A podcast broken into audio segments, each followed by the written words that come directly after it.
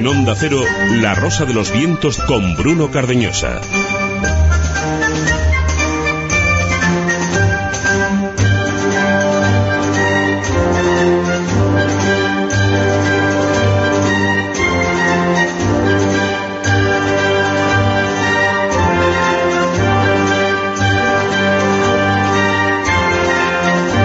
Víctimas ya están convencidas. Ese es el primer paso para que triunfe la maldad, eh, convencer a las víctimas y que se crean que el culpable es otro, porque las 10.000 personas que hoy estaban Vista Alegre jaleando la persecución a todo el que es indiferente y hacerlo culpable de todos eh, los males, eh, tienen que saber esas personas que son objetivo de la injusticia y que la razón y la ciencia quitan sentido a todo lo que han dicho.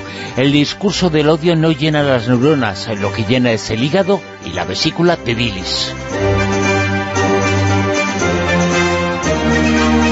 Una vez más, ayer fuimos a Trending Topic una etiqueta Almohadilla Rosavientos.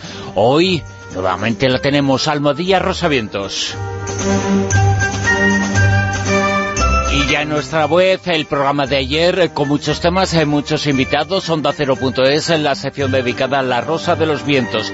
Y hoy tenemos muchas más cosas, vamos a comenzar.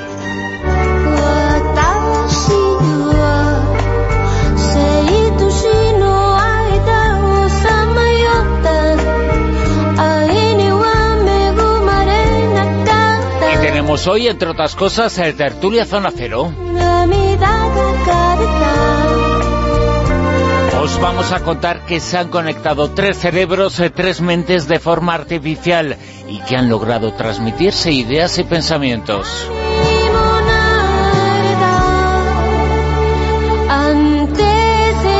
Además os vamos a contar cómo se están construyendo ciudades en bajo el agua. También os vamos a hablar del noveno planeta de la verdad y mentira que hay en quienes dicen que hay algo más eh, en la frontera del sistema solar y del caso de un niño autista con una prodigiosa memoria fotográfica. Además eh, vamos a contar con Maite Rojas, abogada de la familia de Patricia Aguilar, eh, la niña que fue rescatada de una secta y que estuvo bajo las garras de un gurú que encabezaba ese culto.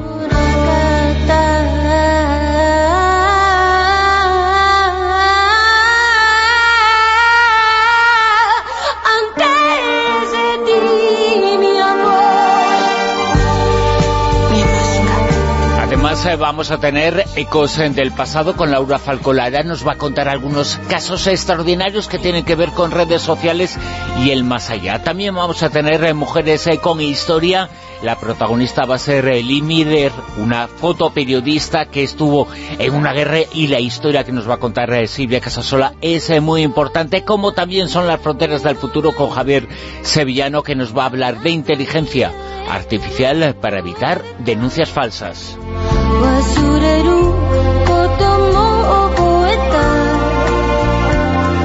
Saludos de Bruno Cardeñosa en nombre de todo el equipo que hace posible este programa. Al frente de la parte técnica Sergio Monforte, en la condirección Silvia Casasola, en producción y redacción Javier eh, Sevillano y todos eh, los eh, temas que vamos a tratar, tertulia y muchas otras cosas ya mismo.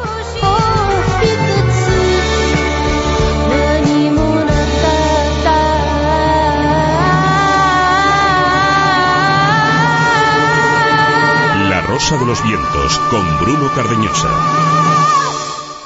La Zona Cero.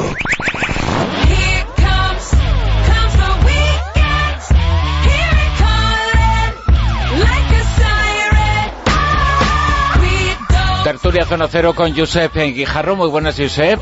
Muy buenas noches. Hello. Juan José Olo, ¿qué tal? Hola, muy bien. Y Manuel Carballal, muy buenas, ¿qué tal? Hola, hola. Bellos y dispuestos. Ahora vamos a hablar eh, en unos instantes con la abogada de la familia de Patricia Aguilar, eh, pero Manuel, eh, rápidamente vamos a resumir qué es lo que pasó. Ha sido noticia, es noticia en los últimos tiempos el caso de esta niña que fue rescatada por su padre de una secta en la selva de Perú.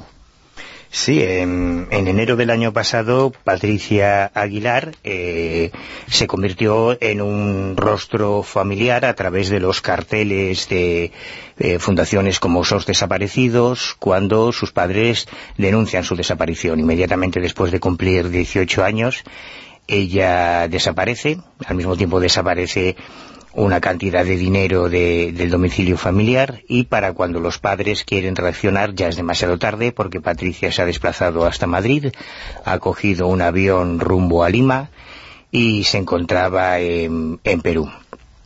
Eh, a partir de ese momento, lógicamente la familia intenta por todos los medios recuperar a su hija, lógicamente acuden a la policía, pero ahí nos encontramos con el primer problema, que es el de la mayoría de edad de Patricia. Si Patricia fuese menor, habría sido mucho más fácil agilizar la, la investigación policial, pero siendo mayor de edad, abandonando el, el domicilio familiar aparentemente con su consentimiento y encontrándose en otro país, a partir de ahí comenzó un, calvario para los padres que poco a poco fueron descubriendo qué es lo que había ocurrido y por qué su hija se había marchado de casa.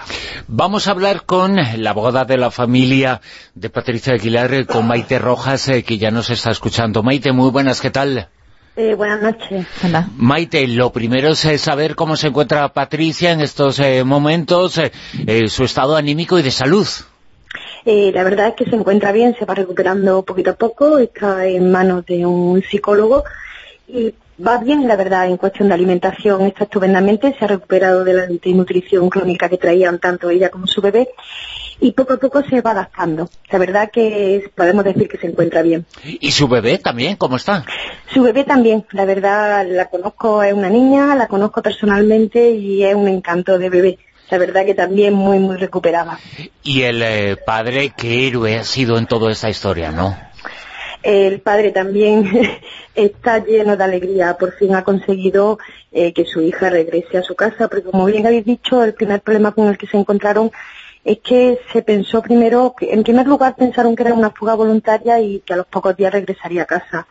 Eh, luego descubrieron que se encontraba en Lima y efectivamente a partir de ahí vinieron todos los problemas, más que nada porque ella compareció en el consulado y en la embajada y dijo que ya estaba voluntariamente allí. Luego también compareció en los medios de comunicación y dijo exactamente lo mismo. Es lo que he insistido en numerosas ocasiones. Los únicos que no reconocían a su hija era su familia. Veían que no era ella la que hablaba que estaba siguiendo un guion, que estaba siguiendo las instrucciones del señor este, de don Feri Steven Manrique Gómez.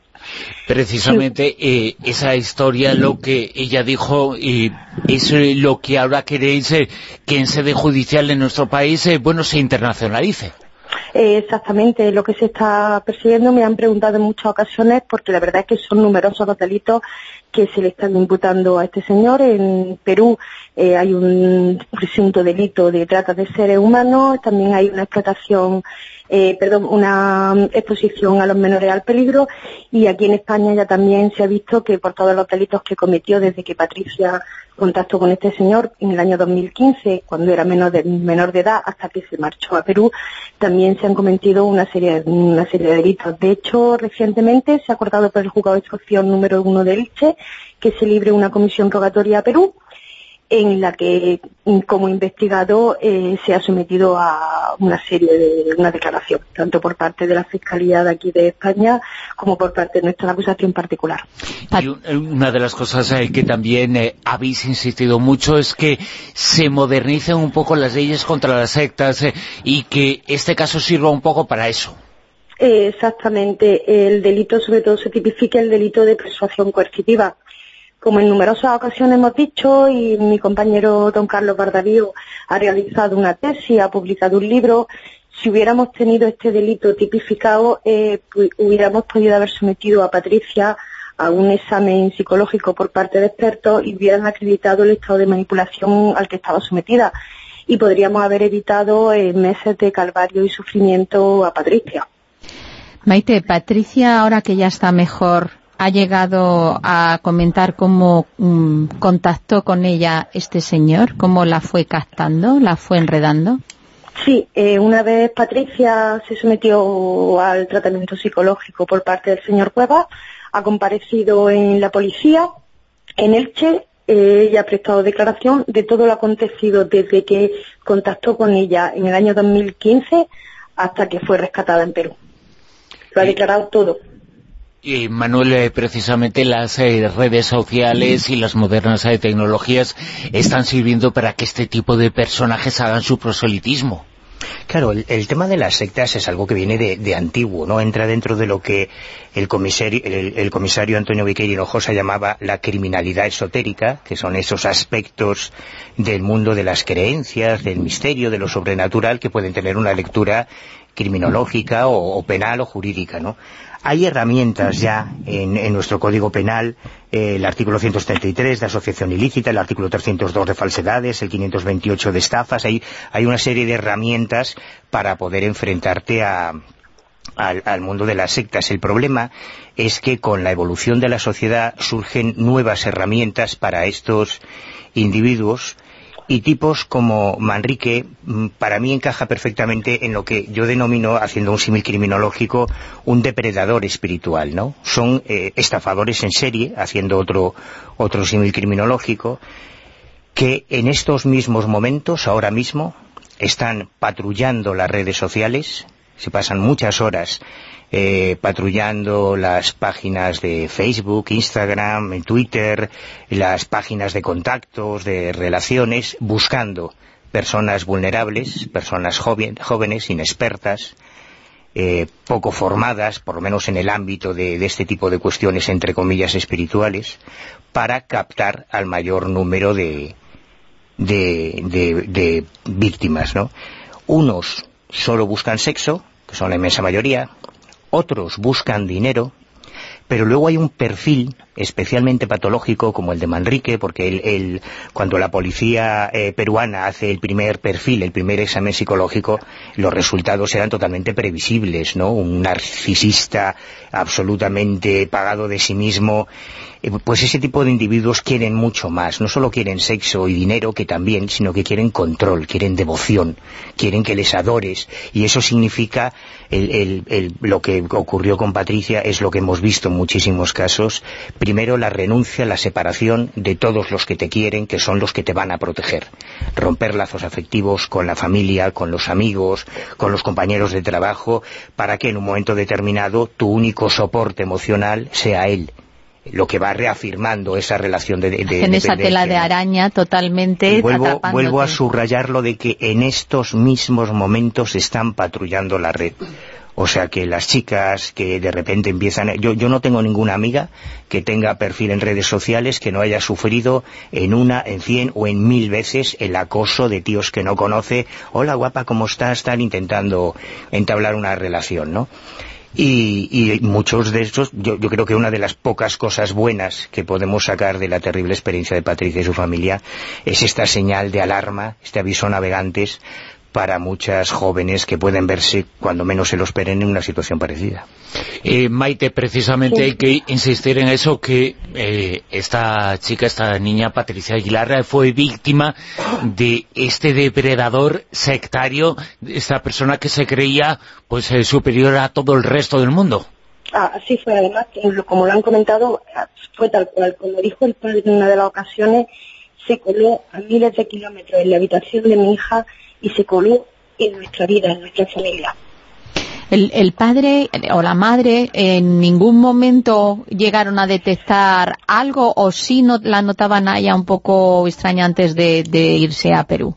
En ocasiones notaban que estaba cansada, que estaba, pero pensaban porque incluso se la encontraban a medianoche que estaba en el ordenador, pero ella decía que estaba estudiando, que se había desvelado y que estaba estudiando quizás notaron, pero eran los cambios típicos de la adolescencia. En ningún momento se pudieron imaginar todo lo que estaba ocurriendo. De hecho, hasta que no eh, desaparece y al cabo de los días ponen a, registrar la habitación, es donde se encuentran toda la documentación que Patricia, no toda, alguna, que Patricia ha ido dejando.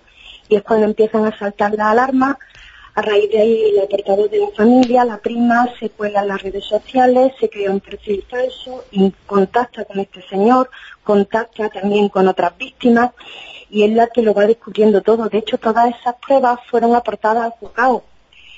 El juzgado actuó con cautela y se limitaba a remitir la, la documentación a la Interpol Perú. y toda esa documentación es lo que ha acreditado lo que luego ha salido en toda la investigación en Perú. Es decir, todas todos los indicios que teníamos eh, nos encontrábamos con la traba en el juzgado que, claro, como eran productos de la manipulación, eh, nos decían que era mayor de edad y no podíamos hacer nada. Efectivamente tenemos el delito, solamente tan solamente podríamos podríamos ir tirando por el delito de coacciones, pero nos encontrábamos con que Patricia en todo momento estaba eh, diciendo que estaba voluntariamente. De hecho, es curioso que cuando Patricia comparece en la embajada, en el consulado y en la DIRINCRI, allí en Perú, este señor está al lado de ella. Este señor le dice qué preguntas tiene que responder y qué preguntas no tiene que responder. Y le dice en todo momento qué es lo que debe ir contestando.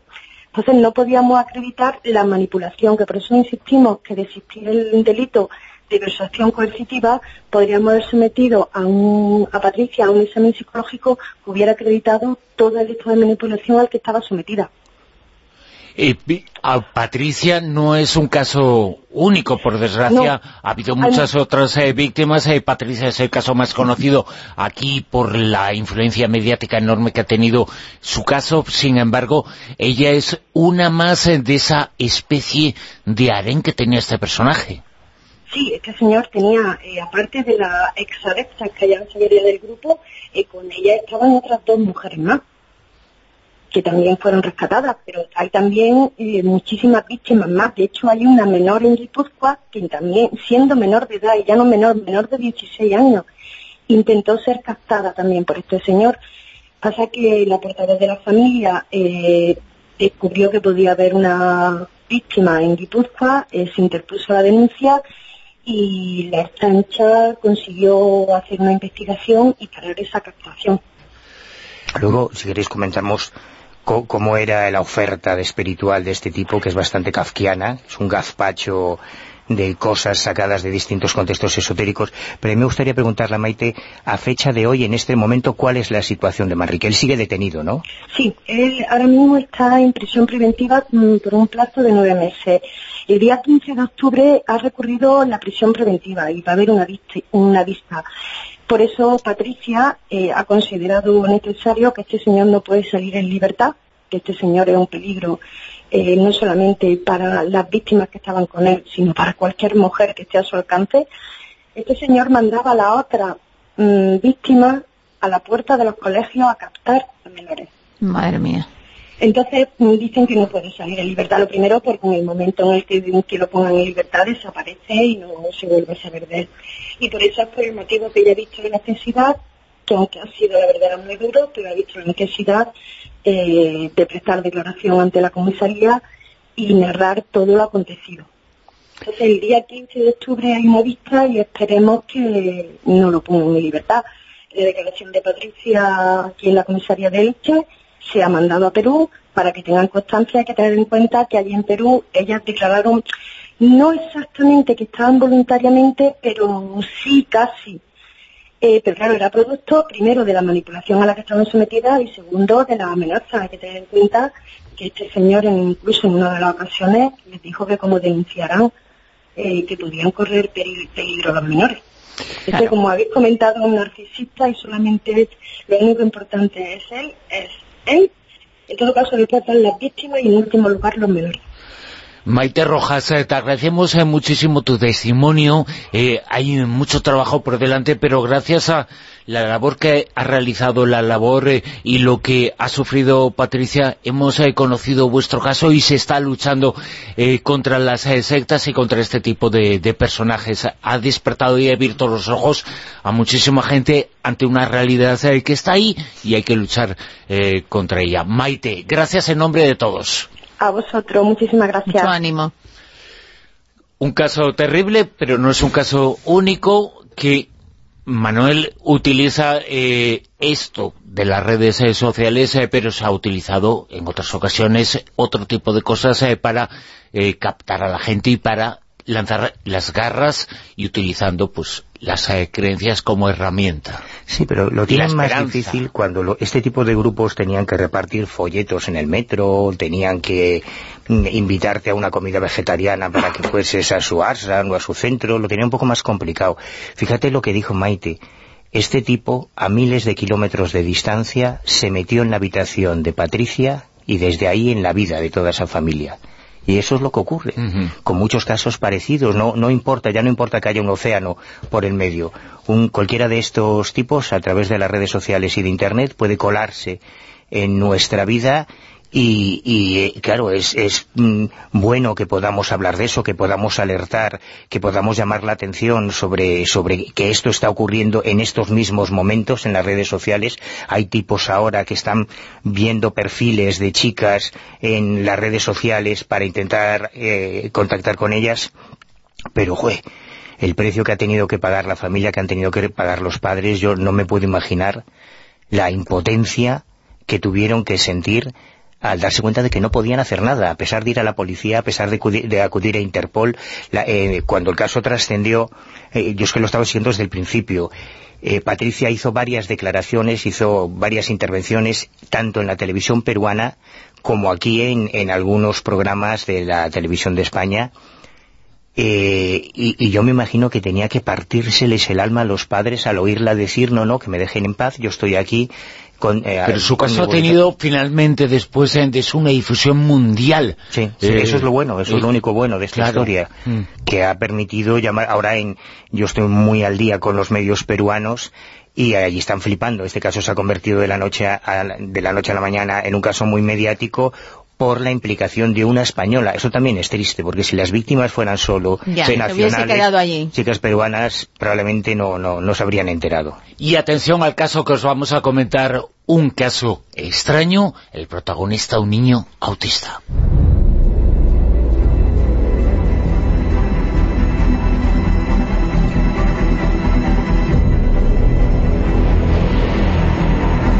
Una memoria fotográfica, algunos dirían que con poderes, es capaz de ver algo y dibujarlo. Juan José Chazaró. Sí, es un niño un niño de británico, un niño que ha nacido en Brighton, en, Reino Unido, se llama Conan Andrews, y es bueno uno de estos casos que hemos comentado también en varias ocasiones aquí en la tertulia, eh, diagnosticado como autista, pero autista con el síndrome de Savant, ese síndrome del sabio, de la sabiduría, que hace que de alguna manera sean capaces de desarrollar alguna habilidad especial que no tiene un sentido definido, porque nos hemos encontrado casos de lo más extraño. Desde, yo recuerdo una persona que, por ejemplo, tuvo una lesión, eh, que también parece que luego derivó a una especie también de síndrome autista y simplemente recordaba incluso las condiciones meteorológicas eh, a lo largo de su vida en determinadas fechas.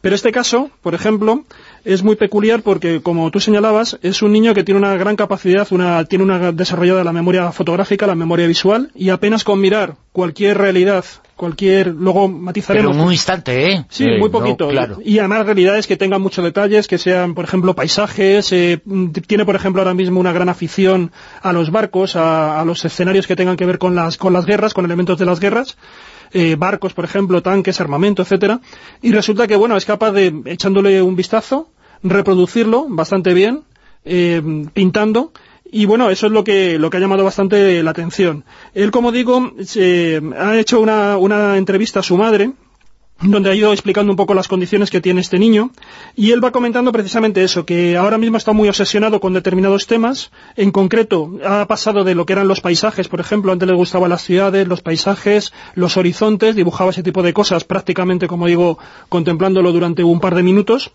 y ahora pues parece que está mucho más interesado en cuestiones que tienen que ver con la Primera, la Segunda Guerra Mundial, eh, también la guerra, la guerra de Vietnam, ¿no? y la Guerra Civil Norteamericana.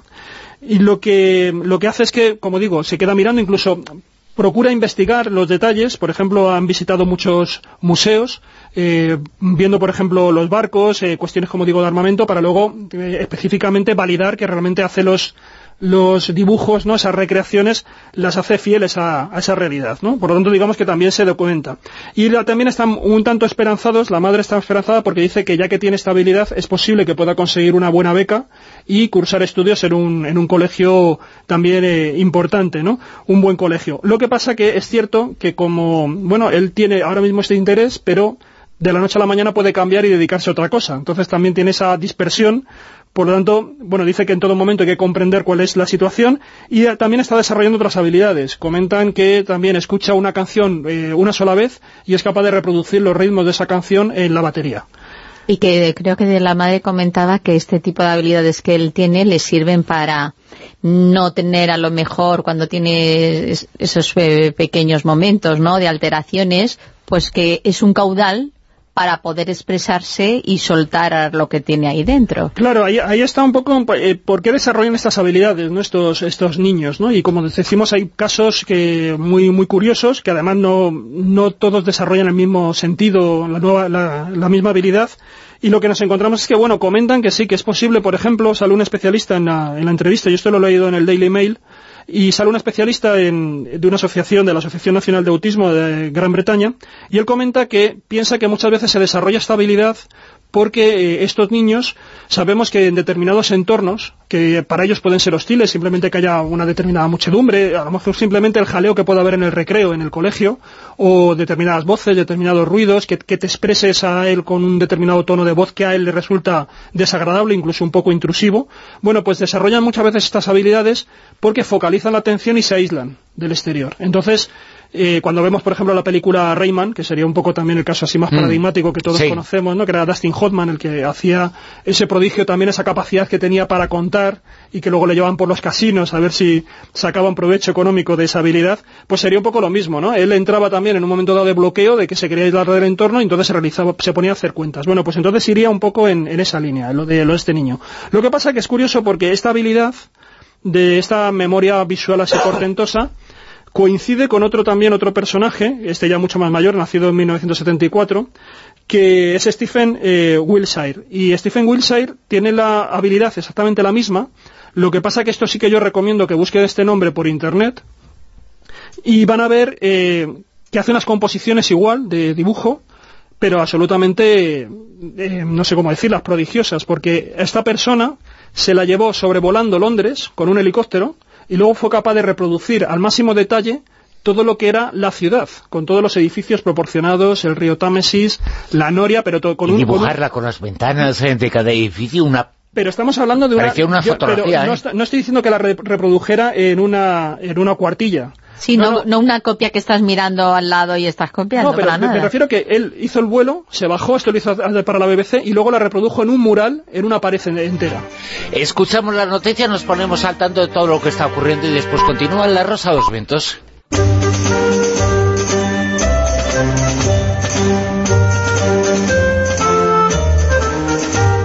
En Onda Cero, La Rosa de los Vientos con Bruno Cardeñosa.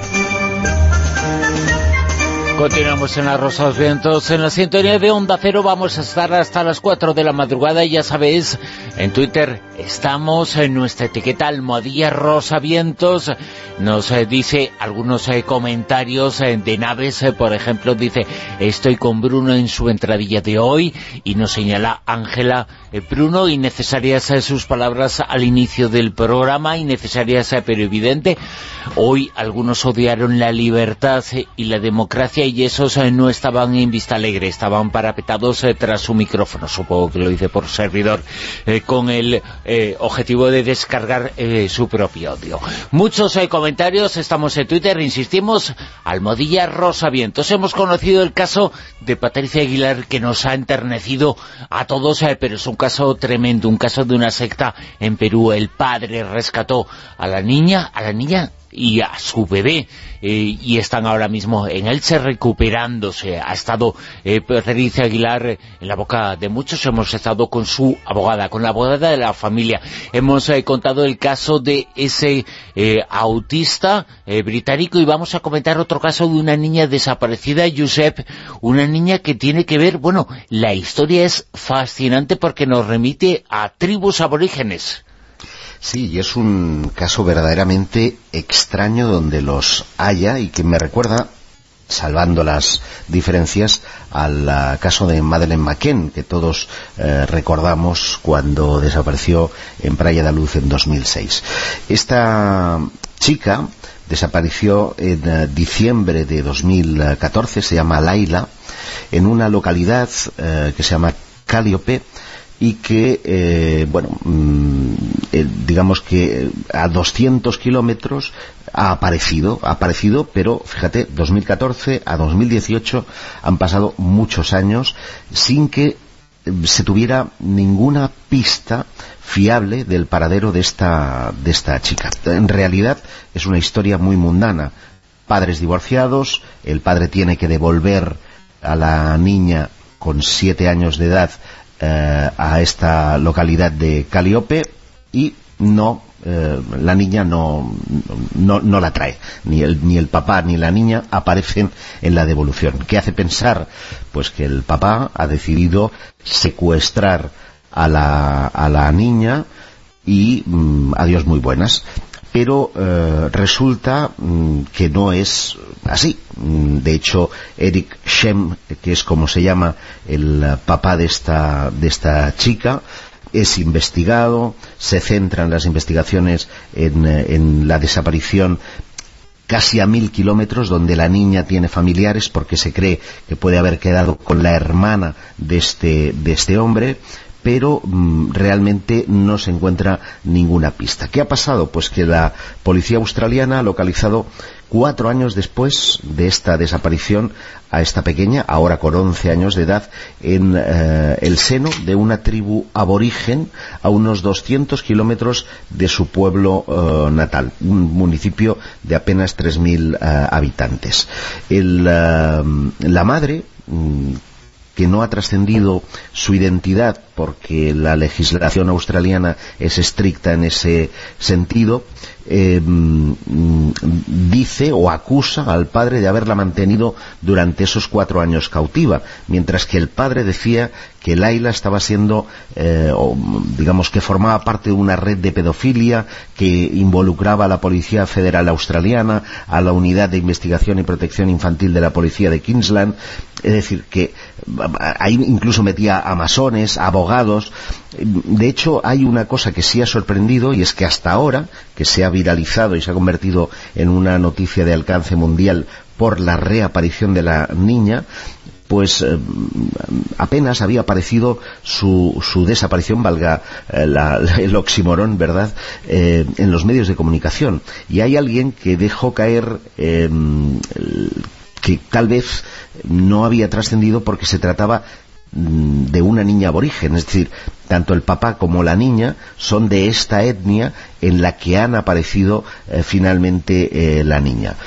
Ahora no se sabe todavía qué es lo que ha pasado durante esos cuatro años, sí se sabe que no sabe leer, no sabe escribir, ha perdido, em, digamos, el contacto con la civilización y eso hace eh, que la niña esté ahora mismo en un protocolo eh, de, de, como, en el caso de Patricia, ¿no? De, irla modelando, de irla acondicionando de nuevo a la civilización, ya que eh, esta tribu es una tribu australiana que apenas mantiene contacto con la civilización y estamos hablando de un, a 200 eh, kilómetros, es decir, en un ratio relativamente, corto de distancia en, núcleos urbanos importantes.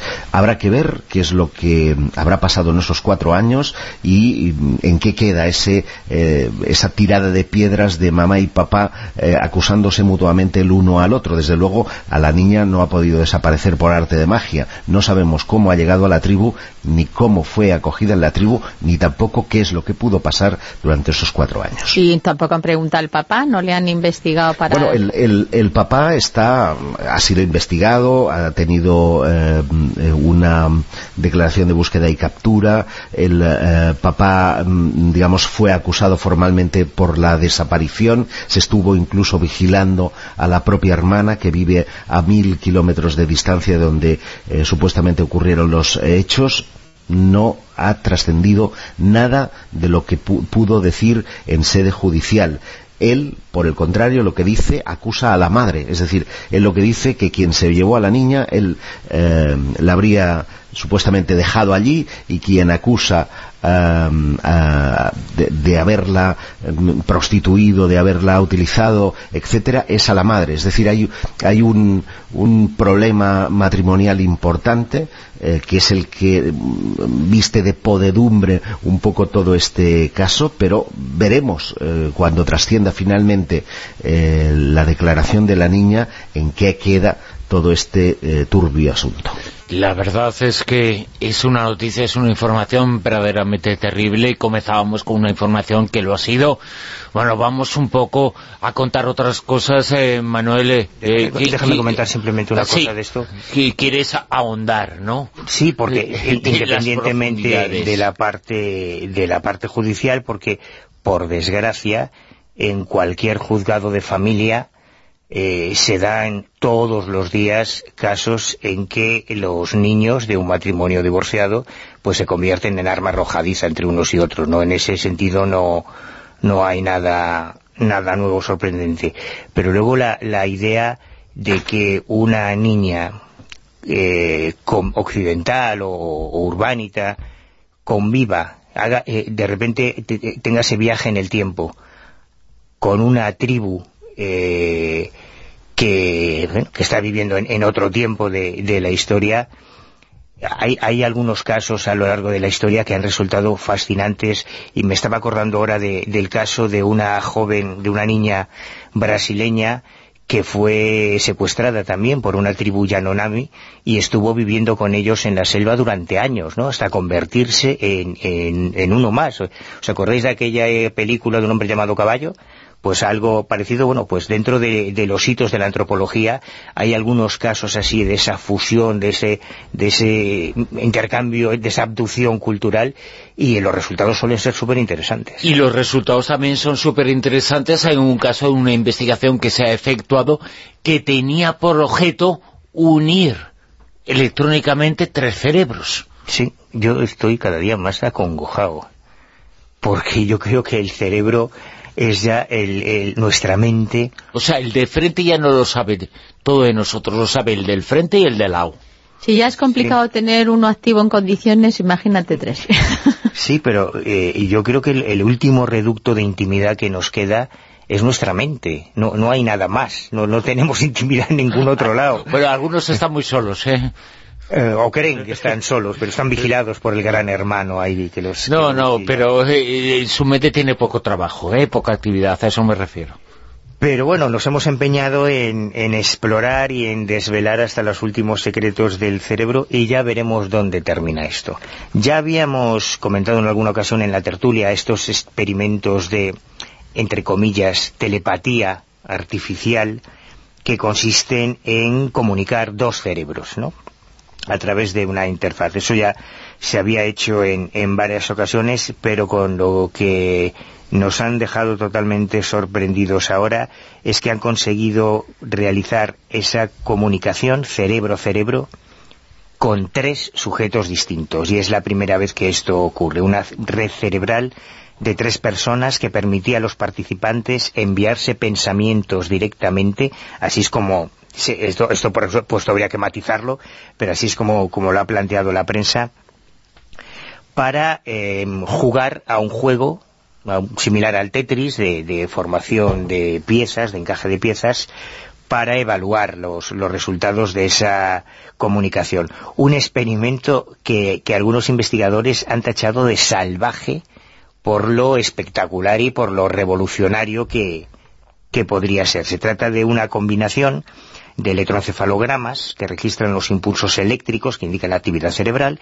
y al mismo tiempo de estimulación magnética transcraneal donde las neuronas se estimulan usando campos magnéticos, lo que ellos denominan los, los autores de, de este estudio BrainNet. Y creen que esto podría usarse no solo para interconectar tres cerebros simultáneamente, sino infinidad de cerebros, incluso a través de Internet. Ellos dicen que esta primera prueba del BrainNet, eh, de esa interfaz cerebro-cerebro directa, no invasiva para múltiples personas, puede abrir unas nuevas fronteras para la resolución colaborativa de, problemas. Esto suena muy bien, suena muy bien, ¿no? Ya conectamos nuestros cerebros y todos vamos a poder colaborar armoniosamente y altruistamente para solucionar problemas debe ser que los autores de este, de este estudio nunca han tenido una reunión de vecinos, o no han visto una reunión del Congreso. O sea, esto de la reunión, en fin, lo dejar entrar en tu cerebro a alguien para colaborar entre todos en la resolución de problemas, no sé yo en qué va a acabar. Pero bueno, lo que hicieron este, en este experimento es que tenían a dos emisores, a dos remitentes que se conectaron al electroencefalógrafo y se les pidió que jugaran a, una especie de Tetris, a un juego de, que implicaba la caída y el encaje de distintos bloques y por ahora el sistema es muy primitivo porque a través de ese, de ese eje, de ese electroencefalógrafo, eh, ellos lo que pueden hacer es, mirándose fijamente, hacer que dentro de su cerebro reciban una señal, una especie de, de bip o de flash o de LED que parpadea o bien en 15 hercios y otro en 17 hercios y que, se interpreta como sí o no, derecha izquierda, o sea, es una comunicación muy precaria todavía, ¿no? Pero bueno, como cuando empezó la informática y se, se, utilizaban aquellas tarjetas perforadas y los ordenadores medían 14 metros y, y ya vemos cómo estamos ahora. Bueno, pues esto puede ser el principio también de una revolución en las, comunicaciones. Eh, repito, había dos emisores, un receptor, y con los cinco primeros experimentos con tres personas, los investigadores alcanzaron un nivel promedio de precisión del 81,25%, que es una barbaridad, que son unos resultados salvajes como dirían ellos, ¿no? Así que, aunque todavía ese sistema telepático múltiple es muy primario, es casi como la Ouija o como la tiptología, un golpe sí, dos golpes no, una cosa parecida, se abren aquí unas puertas que vamos a ver si somos capaces de cerrar, si, si, ello, procede, ¿no? O a ver a dónde se abren unas puertas que a ver a dónde nos llevan. O sea, las puertas se abren y de ahí ya, ya veremos a dónde vamos. De todas formas, yo, yo creo que, bueno, tú lo has señalado que aparte de que es muy rudimentario y que estamos en los comienzos, también está el hecho de que lo que se está aquí transmitiendo es una información de tipo espacial o de movimiento que son percepciones o sensaciones que tenemos todos los seres humanos, o yo creo que la gran mayoría de los seres humanos, muy estandarizadas en cuanto a eh, cómo se producen fisiológicamente en el cerebro. Lo más difícil es, por ejemplo, si tú quieres transmitir tu idea de justicia a otra persona. Es decir, cuando nos metemos ya en términos semánticos, no en cuestiones de, Pero es que tu, idea, de justicia probablemente ni siquiera la podrás transmitir verbalmente. O te llevará un rato. porque algo tan etéreo es... No, y, mm, transmíteme la definición de orgasmo. Beca. Se me ocurren varias maneras de transmitirla, pero no, no, no, que decir verbalmente. No, no, no oralmente, verbalmente. Vamos a hablar con propiedad. No, pero... Claro, orgasmo que... No, no, exactamente, claro, por eso, por eso me refiero que a la hora de colaborar... a lo mejor me transmites una imagen de un negro africano ahí ponente y que no, no, pillo yo el pensamiento... Claro, a eso me refiero. Me refiero a que cuando ya nos metemos a hablar... Japonés Déjale llegar, déjale llegar. El japonés no, no el negro tiene que ser. Digo que eso, que cuando ya nos metemos a hablar de significados y no simplemente de cuestiones que tengan que ver con, motricidad, que al fin y al cabo es de lo que estamos aquí hablando, la, cuestión, la cuestión es mucho, es mucho más complicada, porque a la hora de colaborar no basta solamente con decir, oye, pues mm, levanta tal brazo, mueve tal cosa, gira tal, que eso, eso prácticamente es como una actuación muy robotizada, pero cuando queremos colaborar en otras cuestiones, lo que tú dices, ¿no? Es decir, resolver un problema que tenga un determinado trasfondo y participar de esos, de esos conocimientos o de esos significados compartidos, eso es mucho más complicado porque cada uno construimos los significados a nuestra manera y con una constelación de ideas alrededor de ese significado, que es lo que le da sentido, que es muy personal, que depende de, cada, de nuestra experiencia, ¿no? Por eso yo veo que siempre vamos a tener ese reducto individual esa firma propia a la hora de ver cómo hemos ido elaborando nuestra, nuestros propios, nuestro mapa de significados con el que nos movemos en el mundo y eso yo creo que se va a preservar por mucho que se profundice. Yo no tengo tan claro porque sí estoy de acuerdo en que hay un montón de cosas que condicionan, condiciona la cultura, condiciona hasta el idioma, condiciona, eh, no todos los idiomas tienen las mismas palabras para definir las mismas circunstancias, condiciona el periodo de tiempo, condiciona muchas cosas. Pero si realmente los ¿Perdón? Que digo que no es necesario, es decir, eh, eh, cualquier CD eh, interpreta, o sea, perdón, el, lector del CD lo que hace es interpretar un código binario, uno o, cero, ¿no? Y, y, tú con eso puedes transmitir todas las palabras del mundo. Otra cosa es que después quieres darle el significado que tú quieras, que nos va a ocurrir hablando verbalmente o, a través de este eh, interfaz maravilloso. Sí, pues que yo creo que, me imagino, no lo sé, ¿eh? me imagino que eh, el, principio de esta interfaz será mm, como lo que se está utilizando ahora, por ejemplo, en la exploración de los sueños. En la exploración de los sueños hay ya investigadores que se atreven a afirmar que ya se pueden grabar los sueños e interpretarlos y visionar grabar y visionar los sueños de otras personas. No, no es que te proyecten una película con las imágenes que tiene el soñante, entre otras cosas, porque no sé si se podrían llamar imágenes a lo que percibimos mientras soñamos, porque percibimos olores, percibimos sensaciones que serían muy difíciles de plasmar en una pantalla de televisión, sobre todo porque suelen ser contradictorias y paradójicas, ¿no? De repente puedes estar soñando que eres un cervatillo silvestre y luego eres una tarta de frambuesa, pero al mismo tiempo estás comiéndote la tarta de frambuesa. O sea, eso... La, única manera sería que, fueran capaces de que... es que ellos pueden ver cuál es el efecto que tienen esas imágenes en determinadas zonas del cerebro y una vez registradas, si el sueño te produce alegría, si el sueño te produce angustia, si el sueño te produce miedo, eso después se puede convertir en un referente para cuando se vuelvan a activar esas mismas regiones del cerebro, deducir que estás soñando con según qué cosas. Eso, eso iba, que tienen que, lo primero que tendrían que hacer es acceder a tu diccionario de significados, el diccionario que tú te has creado con el que te mueves en la vida. Porque yo, por ejemplo, aquí, no sé, nosotros preguntamos a, cualquiera de los que estamos en la mesa... ¿no? No, no, no, pero por ejemplo, si yo te digo, eh, defíneme una silla, ¿qué es para ti una silla? ¿O qué te viene a ti con una idea de silla? Seguramente la idea que tú tienes de silla es distinta que la mía.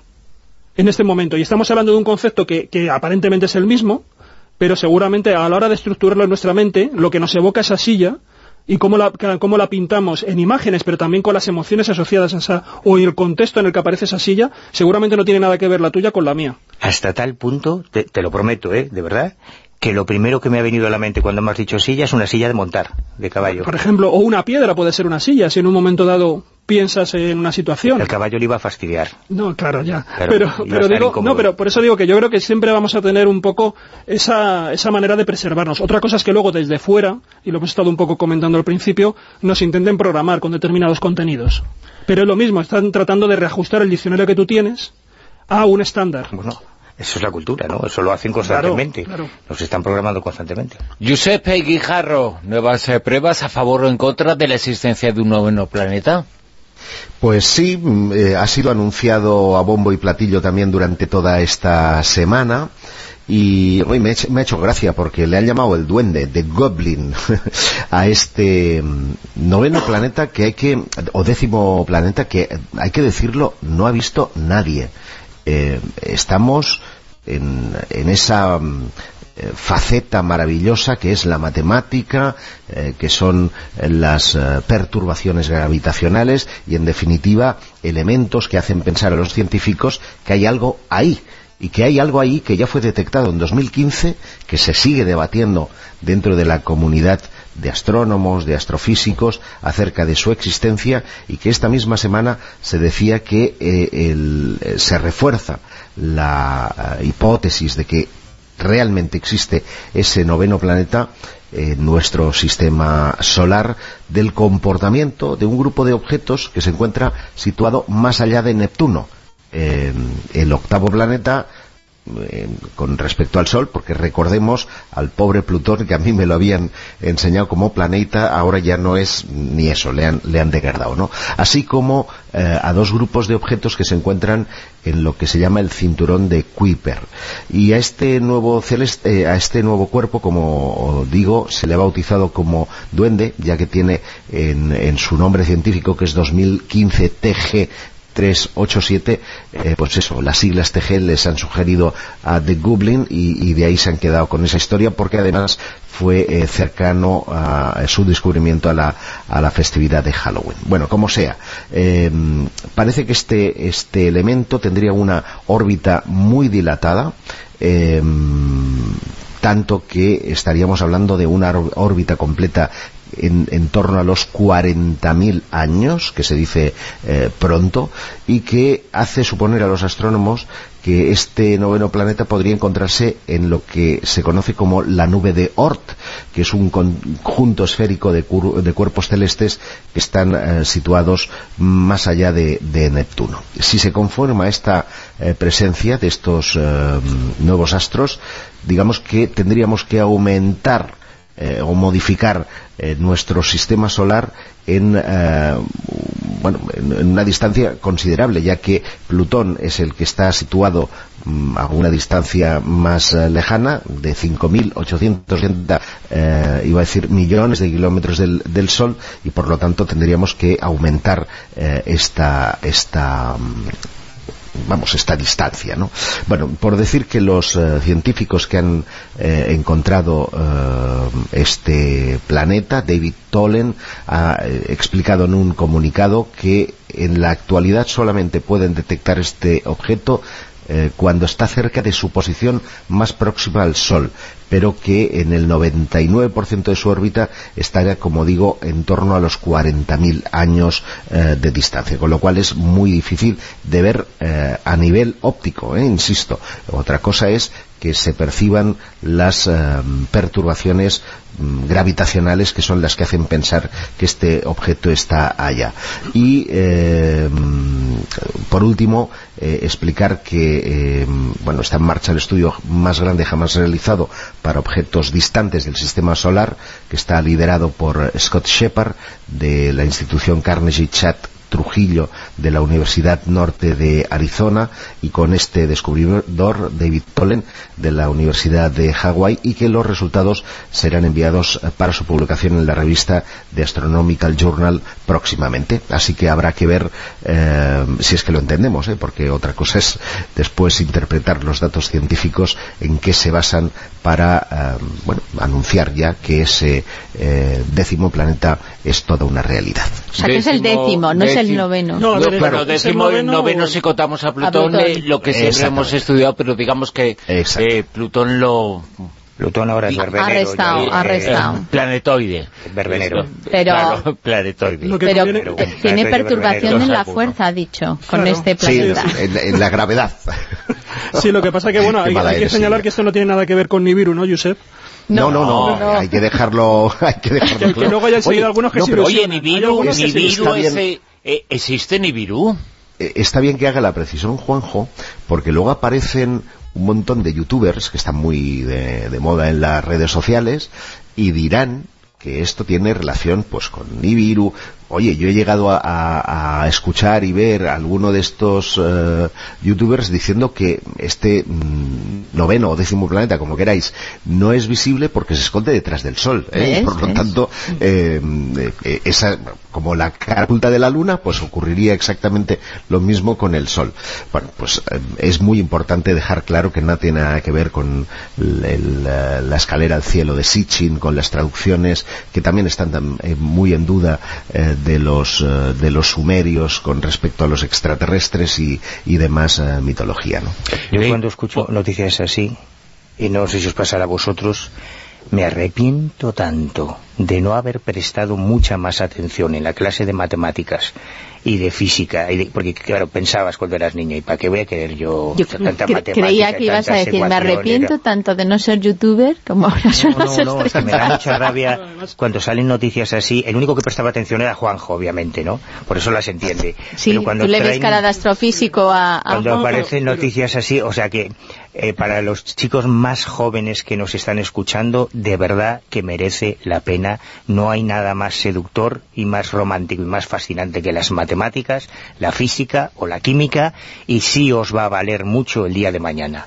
No sí, sobre todo cuando ligues y le digas a la chica, dime el logaritmo neperiano de... Oye, macho, pues al de Big Bang Theory no le va mal, ¿eh? No, pero al final le, dije, mira... pero, no tiene, pero no tiene coitos con la pobre... ¿Por qué no quiere? Porque tiene ocupaciones más trascendentes y más importantes. pero vamos a ver, en Big Bang Theory hay un astrofísico que el pobre le costaba muchísimo hablar con las mujeres y ahora está... ¿A te refieres? Claro, está en su momento...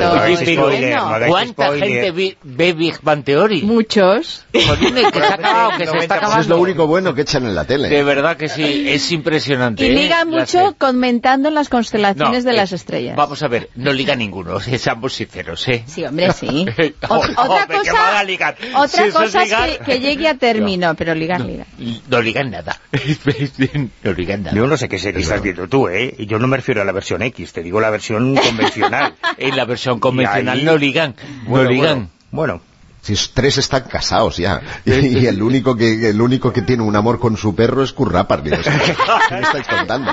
O sea, afortunadamente, es que no plutónico. Afortunadamente quedan mujeres que creen que la parte más atractiva del hombre es su cerebro. Si no, me parece que no, nos vamos a comer un Exacto, exactamente. Nos íbamos a comer un panchito, vamos.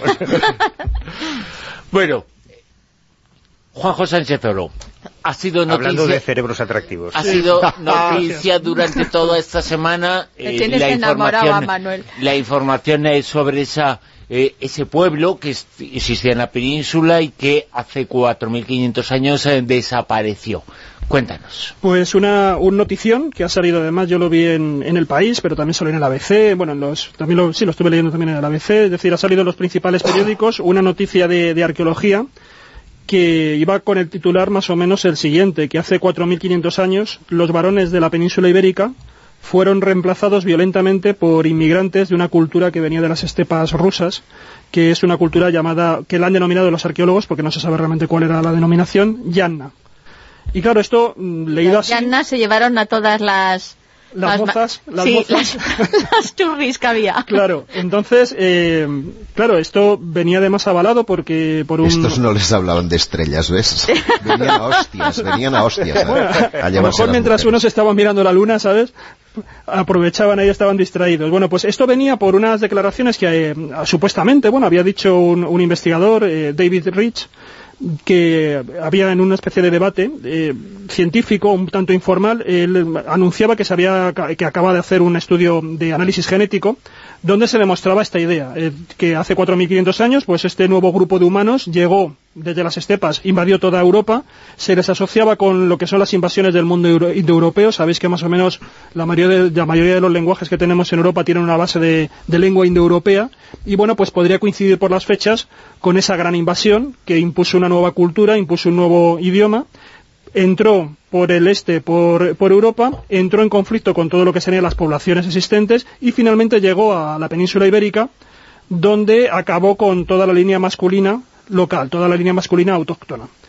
Eh, esto además, eh, él aseguraba, por lo menos en las declaraciones que habían salido en, prensa, se decía que cómo habían conseguido esta superioridad y esta invasión así tan bastante, bastante, fulminante, pues al parecer porque esta cultura llana de las estepas dominaba el caballo, lo tenía ya domesticado, y además tenía eh, ya conocía la rueda, por lo tanto utilizaban carros, lo que les permitía transportar pues eh, suministros, también cuidar grandes rebaños, es decir, bueno, pues moverse, ¿no? Unas, unas habilidades que tenían, unas infraestructuras, unos dispositivos y una tecnología muy superior al del resto de las, de las culturas autóctonas de Europa. Total, que esto, bueno, más o menos era, era así, ¿cómo lo habían confirmado? Bueno, pues habían hecho un estudio de ADN, que es lo que se iba a publicar, en 153 individuos desenterrados en la península ibérica y es ahí donde ellos habían, habían percibido que, efectivamente se encontraban con que eh, estos Yanna empezaron a mezclarse con los lugareños, con la población local, eh, en principio en una especie de proporción de un 40% de ascendencia Yanna y un 60% de, de ascendencia local, esa sería la mezcla, pero curiosamente cuando ellos miran el cromosoma Y, eh, cromosoma Y, se dan cuenta de que solamente son portadores eh, los hombres, que es ese cromosoma, ¿no? Bueno, pues eh, habría sido reemplazado ese cromosoma Y y por lo tanto no habría ninguna evidencia de que quedara dentro de ese cromosoma Y evidencia, un vestigio de la población autóctona. Quedaría solamente información de las mujeres. Entonces, eso indicaría que, como digo, se había producido esa gran colisión entre esas dos poblaciones. Ellos consideran que por las fechas y por el grupo analizado, estos 153 individuos, esa sustitución de la población se habría hecho muy muy rápidamente, por eso ellos hablan de una conquista violenta en la cual pues ese ejército invasor habría matado, habría esclavizado a los, a los varones locales y se habría quedado, habría, a su vez, eh, se habría quedado con las mujeres autóctonas. Eso es un poco el, el cuadro, ¿no?, eh, pues casi también como de Juego de Tronos, una cosa así. O sea, está para mí y hago lo que quiero. Claro, ese es un poco el panorama a partir del análisis genético y las declaraciones de este investigador. ¿Qué es lo que ha ocurrido? Bueno, pues que esto, como digo, se ha difundido por toda la prensa y han reaccionado, que es algo, además, una, una respuesta bastante inusual, Nada menos que 91 arqueólogos españoles y portugueses han escrito un comunicado, lo han enviado a los diferentes medios de comunicación también, y dicen que realmente, bueno, eh, os leo una parte, Dice literalmente, queremos mostrar nuestra perplejidad, consternación y preocupación por el tono y el lenguaje de la noticia, así como nuestra protesta por su falta de rigor científico y periodístico. La utilización de términos como invasión, conquista o borrar del mapa no solo está completamente fuera de contexto en el conocimiento que actualmente se tiene de este periodo prehistórico, sino que es injustificada a la luz de las evidencias empíricas existentes. Este, en, este, en este manifiesto de estos 91 arqueólogos hay también algunos coautores del estudio que, mencionábamos y que está pendiente de publicar. Porque ya digo que esto es una reunión informal de científicos donde han comentado esto. Ahora se echa la culpa al periodista que captó las declaraciones, dice que se le fue un poco la mano con los titulares. El estudio también está en fase de revisión, todavía no, ha sido publicado, por lo tanto tiene que pasar la revisión por pares.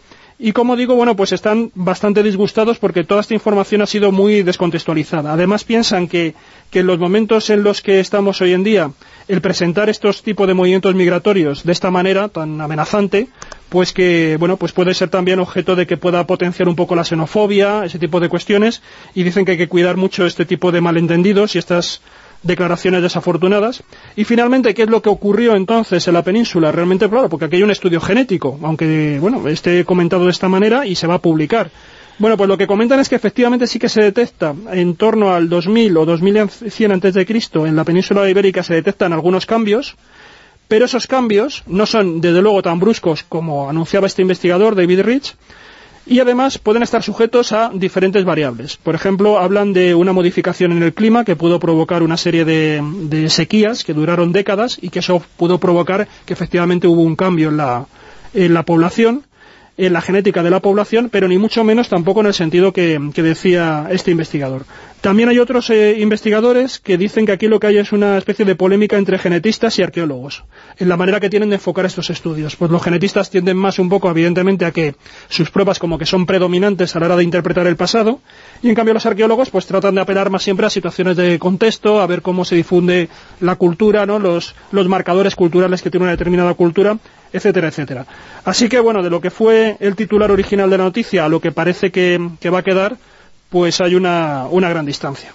Y bueno, pero aunque sea un poco radical, eh, que, que, digo que aunque sea un poco radical lo que se ha publicado, al fin de cuentas el estudio genético no está manipulado y, y de momento sí está ofreciendo que hay esos porcentajes, ¿no? Luego Pues ya hay- veremos hay si hay otros contextos o otras cosas que otros parámetros que, que influyen. Algunos de los coautores, que algunos de hecho no han querido revelar su nombre, algunos de los coautores del estudio han dicho que se esperen a la publicación porque tiene poco que ver con lo que ha dicho. Ah, bueno, eso es O sea que, y encima estos coautores ni siquiera se han querido identificar, o sea, hablan de manera anónima algunos periodistas. Por lo tanto, creo que es como bastante confuso, a lo mejor simplemente es- el investigador especulaba con una posibilidad, con un escenario, y a lo mejor hay algún periodista, bueno, pues anotó las cosas de una determinada manera, pero, pero bueno, ya digo, hay que esperar sobre todo eso, que se publique el estudio, y, y además que no es solamente, claro, sería además, yo creo que muy, eh, no sé, muy eh, audaz el, a través de simplemente el análisis de 153 cuerpos, pensar todo lo que puede ocurrirle a una población peninsular,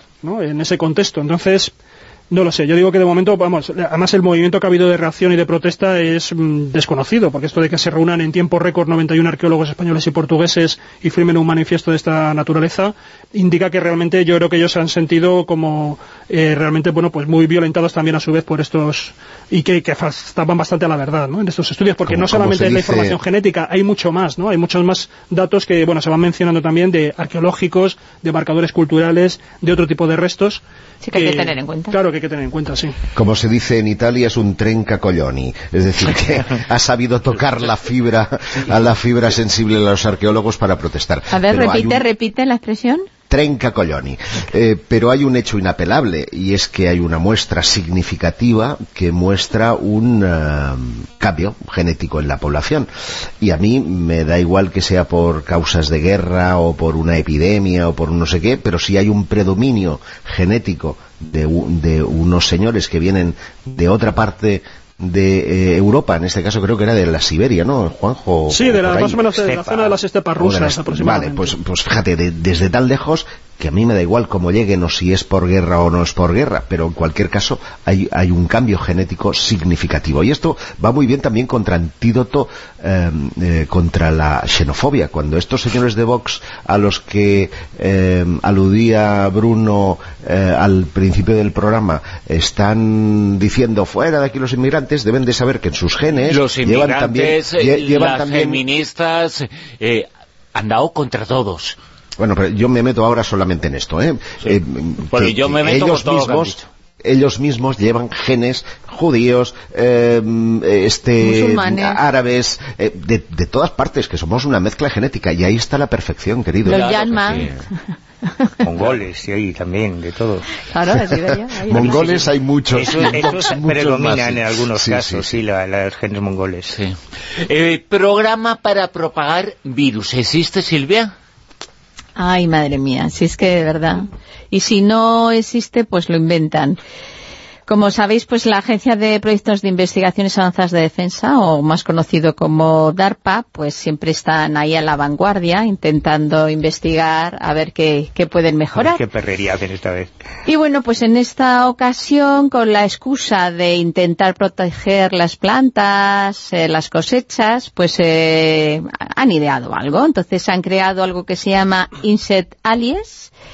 Y, y bueno, pues con esto lo que pretenden es que a través de unos insectos, pues estos insectos los modifican o les eh, ponen un virus, una bacteria, y entonces van a, una planta, que es su objetivo. Eh, con esta planta, eh, este virus o esta bacteria lo que consigue es que de alguna forma la altera, la modifica mm, hasta cierto punto genéticamente. ¿Para qué?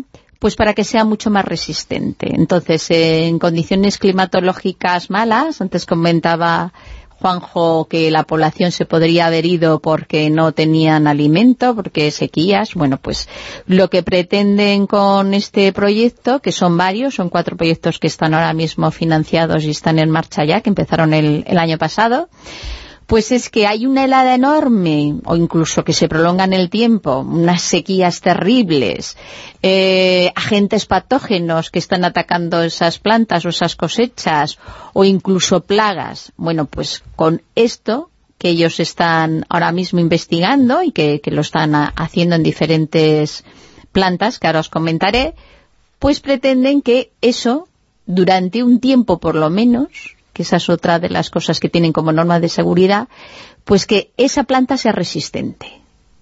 ¿Y eso qué es lo que se supone? ¿Cuál es el fin último? Pues el fin último sería que en un momento dado, cuando las cosas estén muy malas, nos acordamos, por ejemplo, de la película Interestelar, ¿no? Que hay esa sequía, esa agua, ese tremendo que no hay alimentos, pues que por lo menos la población de la Tierra, en este caso Estados Unidos, que es para los que lo están haciendo, pues no se queden sin esos alimentos. Entonces, ante esto ha reaccionado también un montón de biólogos y entomólogos y lo que dicen es que si se quiere hacer este tipo de control para que esas plantaciones o esas eh, cosechas y esas plantas pues tengan esa resistencia, que hay otros métodos mucho menos invasivos y menos peligrosos para poder llegar a ese objetivo. ¿Por qué? Pues porque si se empieza a utilizar los insectos que lleven virus, que lleven bacterias, pues se puede dar un mal uso, un mal uso bélico, un mal uso que se pueda extender, pues imaginaros, mmm, si en un momento dado se utiliza como arma militar, eso es peligrosísimo. Mirror, por ejemplo, en su momento han puesto varios casos, mmm, pues que incluso que las pro los propios insectos dejen de ser hasta controlados por, por el DARPA o por los eh, sistemas de defensa correspondientes y que ya incluso esos insectos puedan ser modificados entre ellos, tengan una evolución No hay- y, y- imagínate esos virus por dónde pueden ir, o sea, es que ya sería totalmente incontrolable. Yo recuerdo que en el campo de Sachsenhausen, al norte de Berlín, el campo de concentración nazi tenía un departamento donde investigaban eh, armas químicas, armas biológicas de ese estilo, y querían hacer mm, algún tipo de insecto, lanzarlo contra el enemigo, pues que, que transmitiera algún tipo de, de enfermedad. ¿no? El problema que tenían es que, claro, los insectos son incontrolables, entonces se podían volver contra las propias tropas. Así que Eso es uno de los problemas que yo veo con este tipo de población de insectos, que tú la lanzas, pero bueno, yo no sé luego, claro, no le puedo decir, y eh, actúa sobre estas determinadas coordenadas exactamente, porque no van teledirigidos de esa manera. Claro.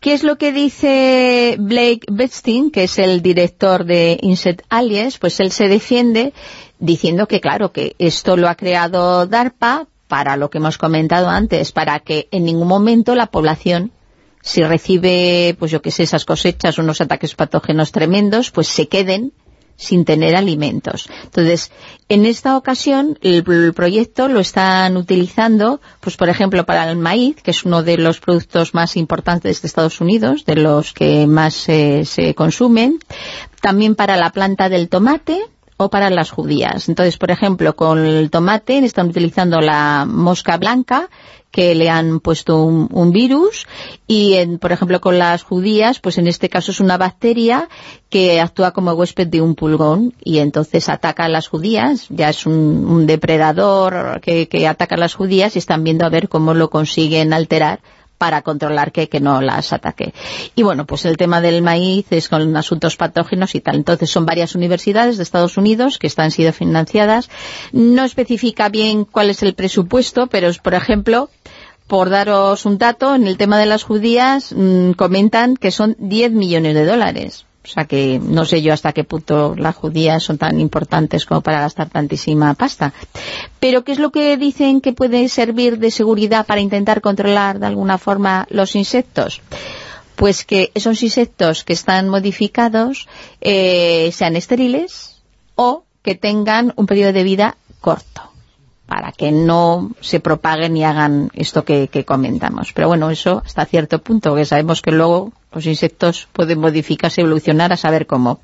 Y la otra otro sistema de seguridad que utilizan es que las plantas inoculadas, tratadas con este tipo de cosas, pues que no sean perennes en el tiempo, sino que también sea pues, un tiempo corto, que sea temporal. Otra opción es hablar con nuestro Ministerio de Defensa, porque según nuestra ministra de Defensa, nuestras armas en Yemen no matan civiles, están diseñadas ya para matar solo a los terroristas malos, pues podríamos darle al ARPA unas nociones de cómo controlar su tecnología. Sí, a los, a los insectos les vamos a insertar el Google Maps y así que directamente localicen a la plantita correspondiente y diga, aquí es justo donde tenemos que hacer inoculación del virus o la bacteria.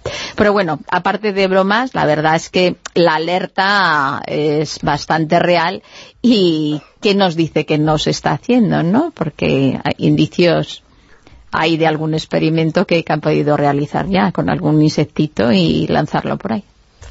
cuando nos vamos a, divertir es cuando se desclasifiquen todos los proyectos que se hayan llegado a, desarrollar o no, ¿se le han ocurrido a alguien que ha tenido eh, acceso a fondos y demás cuando se desclasificaron todos los documentos de las operaciones psicológicas, por ejemplo, las unidades de guerra psicológica en Vietnam, en Corea, es que son alucinantes. Las cosas que se le ocurría a algún general, ¿no?, con algún amiguete científico, oye, ¿y por qué no le echamos a Fidel Castro unos puros explosivos o las cosas que se ocurren a veces son... Bueno, incluso a uno se le ocurrió fabricar un ovnipuerto. Sí, pero ese creo que no era del DARPA. No, no, ese, ese venía... era privado. Venía más cerca de Sonsonhauser, que estaba mencionando, mencionando eh, Juanjo, porque era un alemán, así le llamaban. digo, le llamaban... Sí, le llamaban, le llamaban, porque la historia, esta historia mm, podríamos encabezarla con la musiquita de Expediente X, porque parece realmente sacada se la pedimos rápidamente a, Sergio. Sergio, que está... expediente, X, por favor. Sí, sí, para ponernos en antecedentes. Así nos ambientamos. Estamos en ello. El ofnipuerto. Puedes hacer una pequeña introducción. Ufoport. Sí, sí. En inglés. El Imaginemos a los agentes Malder y Scali llegando al aeropuerto de Buenos Aires para investigar una extraña desaparición de un individuo del que no tenemos rastro desde hace dos años tras unos supuestos contactos con extraterrestres. Ahí está.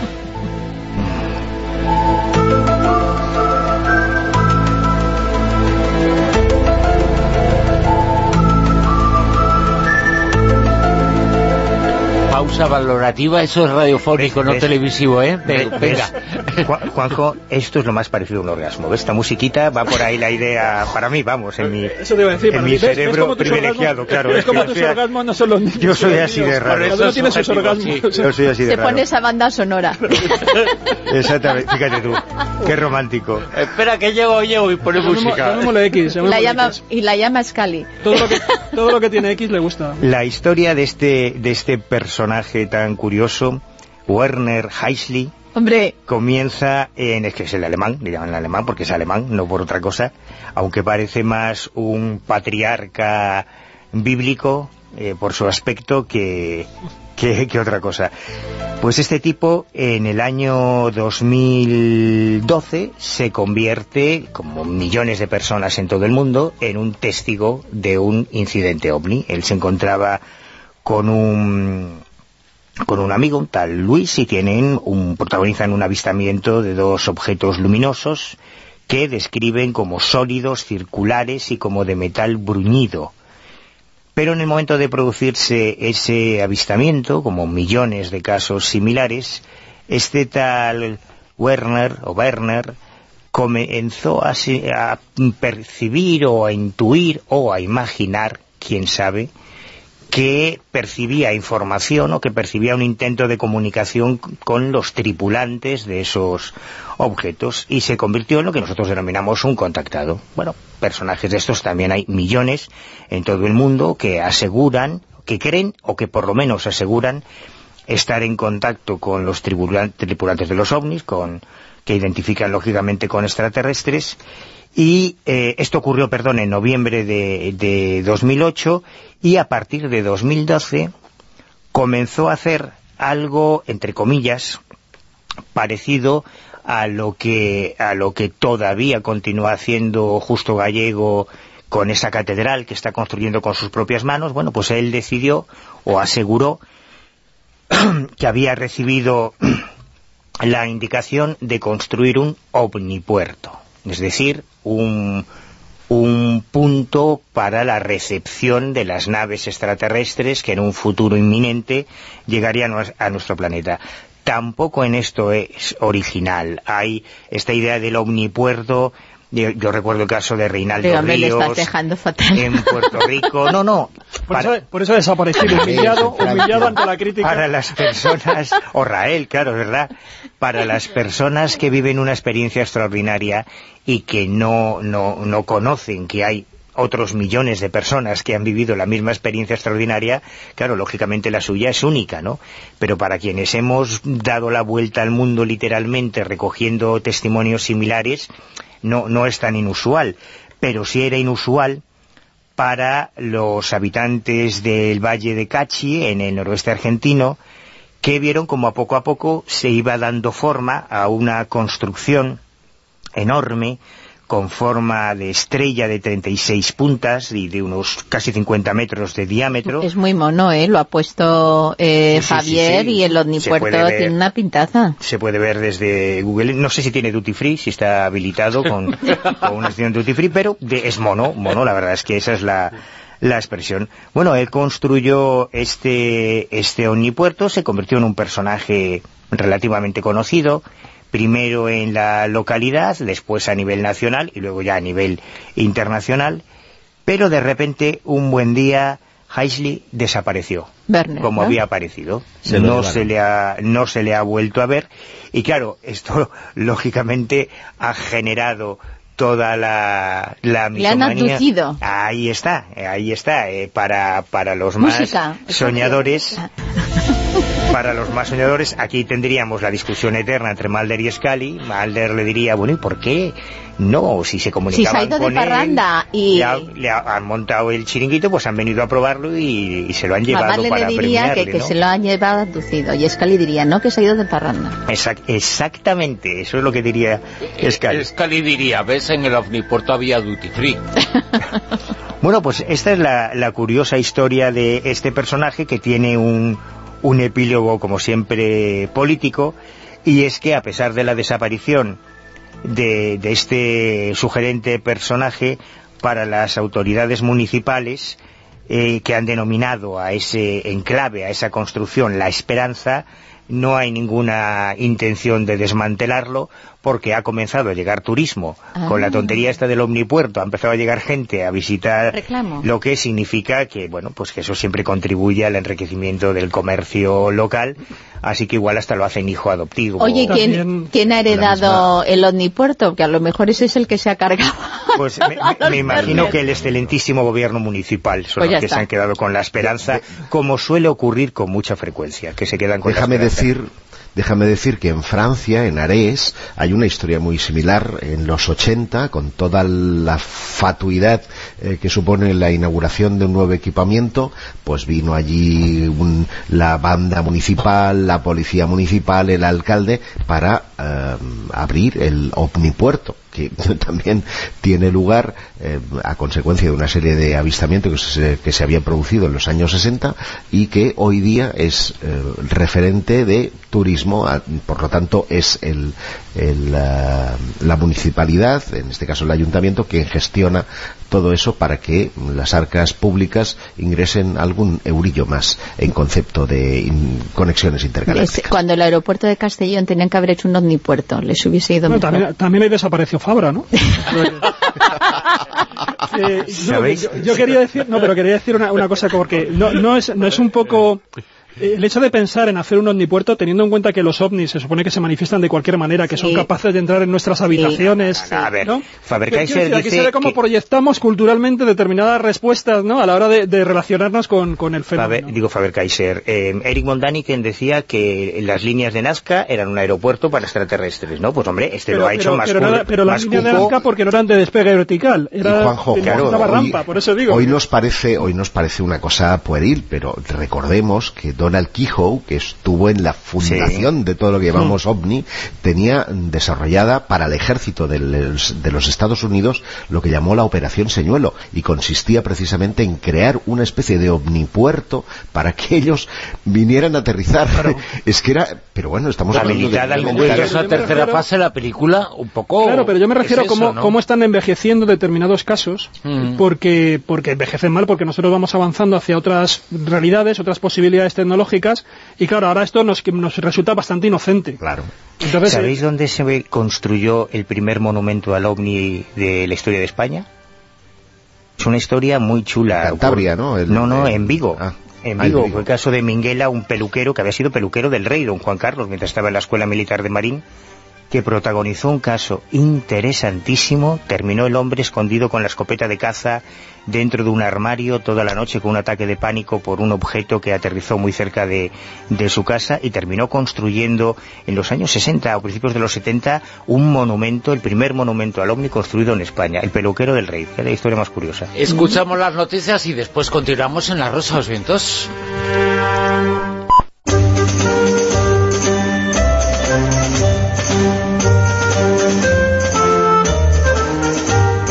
En Onda Cero, La Rosa de los Vientos con Bruno Cardeñosa.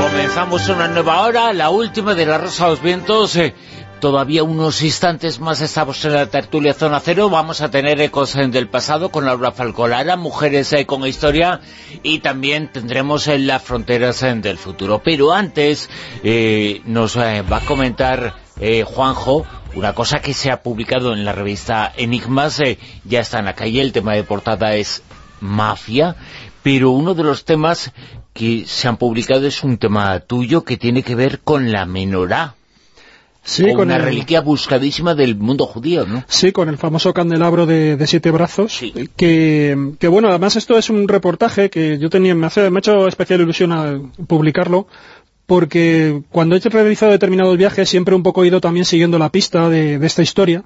Eh, es un reportaje que habla de tres lugares, habla de Estambul, habla de Jerusalén y habla de Roma, que son los tres lugares donde supuestamente pudo haber estado esta menorá, ¿no? Este candelabro, que es una de las reliquias, como tú señalabas, que estaban en el templo de, el templo que se, del templo de Jerusalén, cuando el general Tito tiene que sofocar la rebelión que se produce en el año 70 en, Israel, pues una de las cosas que hace también es para acabar también un poco con eh, esa vertiente simbólica emocional que tienen los judíos, es también eh, saquear el templo y quedarse con todas las reliquias.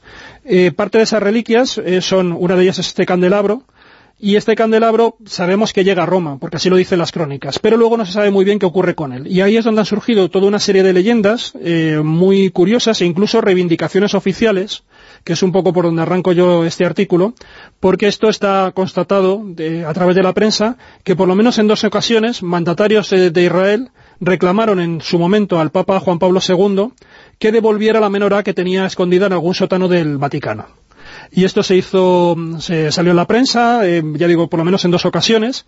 De hecho, también comentan que hay una especie como de leyenda popular que un eh, judío, después de la Segunda Guerra Mundial, cuando estuvo buscando pues el, paradero de determinados niños huérfanos judíos que estaban por Italia, pues el Papa en ese momento también, de una manera también amistosa, cuenta la leyenda que le llegó a enseñar eh, la estancia dentro del Vaticano donde estaba esta menorá, pero no se la dejó llevar, ¿no?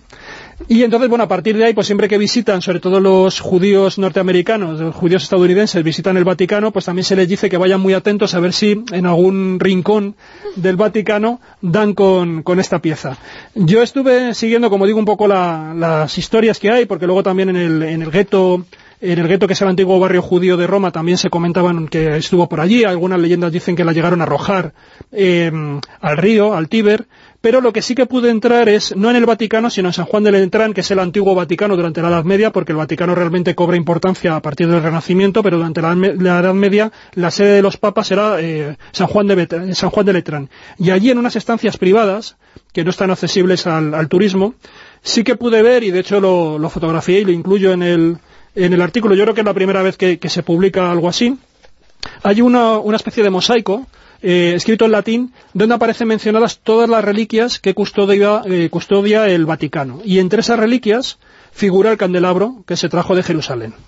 Entonces, bueno, hay muchas más historias de, pistas donde puede estar, de, símbolos que aparecen en determinadas iglesias, por ejemplo en Roma, en, San Cosme y San Damián, pero bueno, este mosaico, que bueno tiene el valor que tiene, eh, puede ser propaganda, puede aludir a un hecho real, yo ahí hablo de las diferentes teorías que hay al respecto. Lo cierto es que está datado este mosaico del siglo XII, que es un momento en el que el Vaticano, bueno, en este caso eh, Roma, y el Papado trataban de convertir a, esa sede, a la sede del Papa, en la Nueva Jerusalén. Y bueno, por eso digo que puede estar envuelto en una campaña propagandística, pero lo cierto es que consta ahí, escrito con letras además doradas, que eh, el papado presumía de tener el Vaticano en una fecha tan posterior ¿no? al, siglo XII. Y, además eh, es uno de los casos que certifica que los vínculos entre cristianismo y judaísmo son enormes.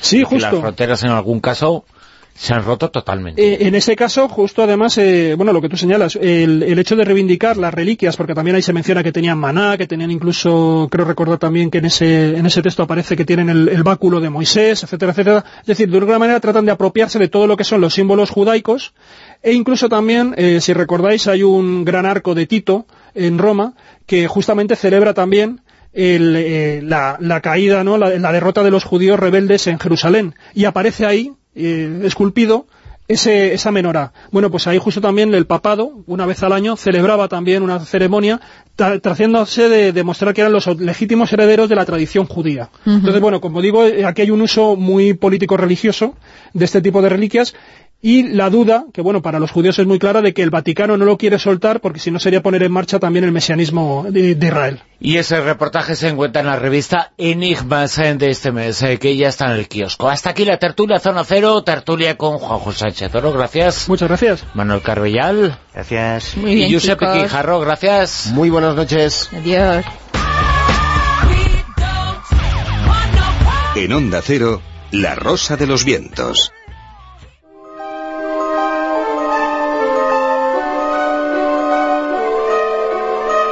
Ecos del pasado.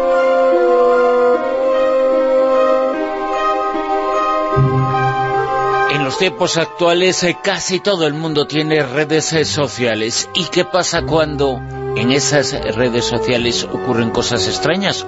Hoy lo vamos a averiguar. Y hoy lo vamos a averiguar en Ecos del Pasado con la presidenta de Prisma Publicaciones en el Grupo Planeta, con Laura Falcolara. Laura, muy buenas, ¿qué tal? Buenas noches, Bruno. Las redes sociales eh, eh, parece que las tienen los de aquí y los de allá, ¿eh? Bueno, la verdad es que el caso que explicaremos es sorprendente porque vamos a hablar de mensajes desde el más allá, desde el otro lado, de gente que se ha ido y de alguna manera a veces muy extrañas, muy peculiares deciden comunicarse con los que siguen vivos.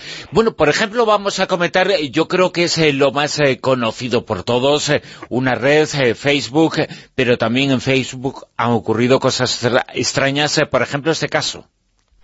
Pues sí, hablamos de un chico que desesperado eh, colgó en un foro lo siguiente. Puso, me llamo Nathan y, el 4 de septiembre de 2013 empecé a recibir mensajes en el perfil de Facebook de mi novia Emily que había muerto un año antes. Imagínate la reacción de pobre chico cuando le empiezan a llegar mensajes de una cuenta inactiva de una persona que hace un año ha fallecido. Eh, alguien podría decir, bueno, pues eh, posiblemente fue usurpada esa página, ese perfil, pero no parece, ¿no? Bueno, él, en su cabeza hubo mil hipótesis, desde que la madre de la chica hubiera por error entrado en el Facebook de su hija, cosa que preguntó y no era así, eh, llegó a pensar, pues eso, que un hacker igual había hackeado la cuenta pero por varias cosas que fue viendo de que mm, era una repetición de frases y de cosas extraídas de contexto de conversaciones anteriores y que además venían al hilo de conversaciones que ellos tenían en ese momento, no parecía que fuera un hacker, aunque él estuvo largo y tendido interactuando con esa supuesta persona para incluso si era un hacker poder rastrearlo, pero cuando quiso rastrear la dirección de IP desde la cual se había accedido a la cuenta de su, de su chica, eh, lo que encontró fue que solamente se había accedido desde su propio ordenador, con lo cual era imposible que fuera un hacker. ¿Cuál fue la siguiente hipótesis que barajó? Pensó, bueno, ¿y si es un virus informático? Como muchas de las frases eran frases extraídas de conversaciones anteriores, pensó, igual es un virus de estos que lo que hace es de forma aleatoria reproducir cosas existentes.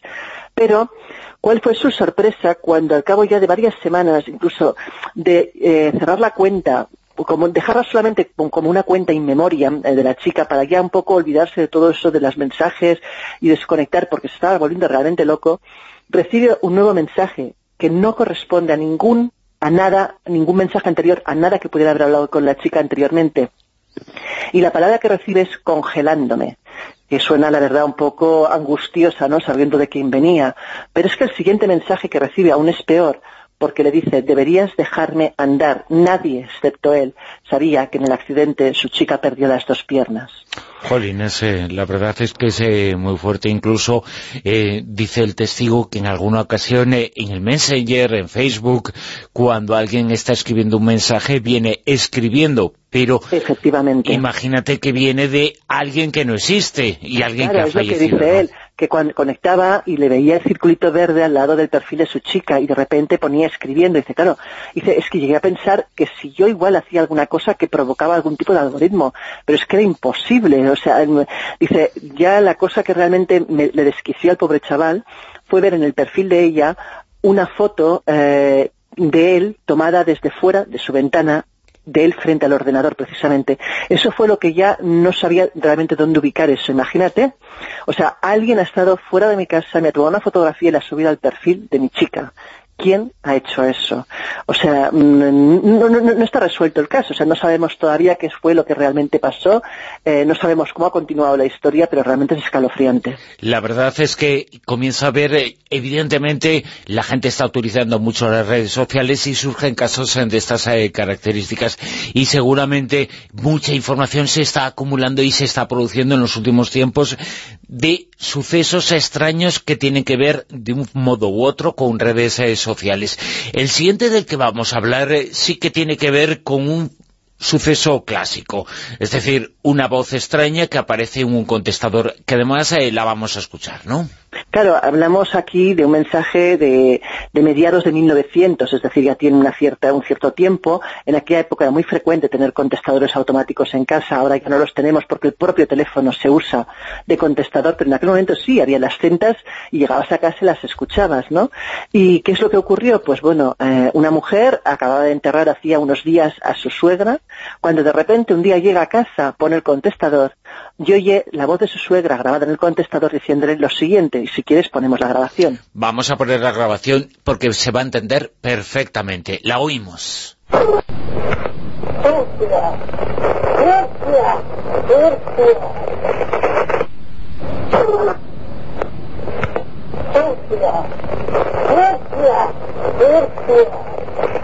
No hace falta, Laura, explicaré lo que dice porque se entiende a la perfección. Bueno, Eh, pues se yo ha repetido en tres ocasiones, eh, pero se entiende a Yo la creo que perfección. podemos ver eh, eh, que las relaciones humanas continúan siendo igual de buenas o malas cuando la persona se va, y en este caso, pues el amor entre suegra y nuera no era precisamente idílico, porque llamarla furcia, pues no es precisamente algo eh, que demuestre gran cariño, ¿no?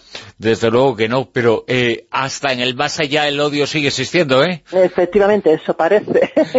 Bueno, oye, vamos a comentar un caso, vamos a poner también la- las imágenes, eh, pero es un caso de unas eh, imágenes eh, de alguien que te mandó a ti personalmente, ¿no? Efectivamente, en este caso no podemos eh, mostrar la imagen porque es una imagen real, son fotogramas de una cinta de vídeo que un padre hace a su hija pequeña y evidentemente dentro de la confidencialidad yo no puedo ni eh, mostrar esas imágenes y menos de un menor, pero, y, y tampoco hablar de qué nombres y apellidos esa persona, o sea, es una persona, un espectador que en su momento en, eh, viendo hora punta, televisión, nos manda un mensaje, un WhatsApp al teléfono que damos de contacto y nos dice que después de filmar a su hija eh, resulta que en la esquina de la pantalla de la filmación hay un televisor en la sala y cuando ve poco a poco esa grabación se da cuenta que en el televisor aparece un rostro.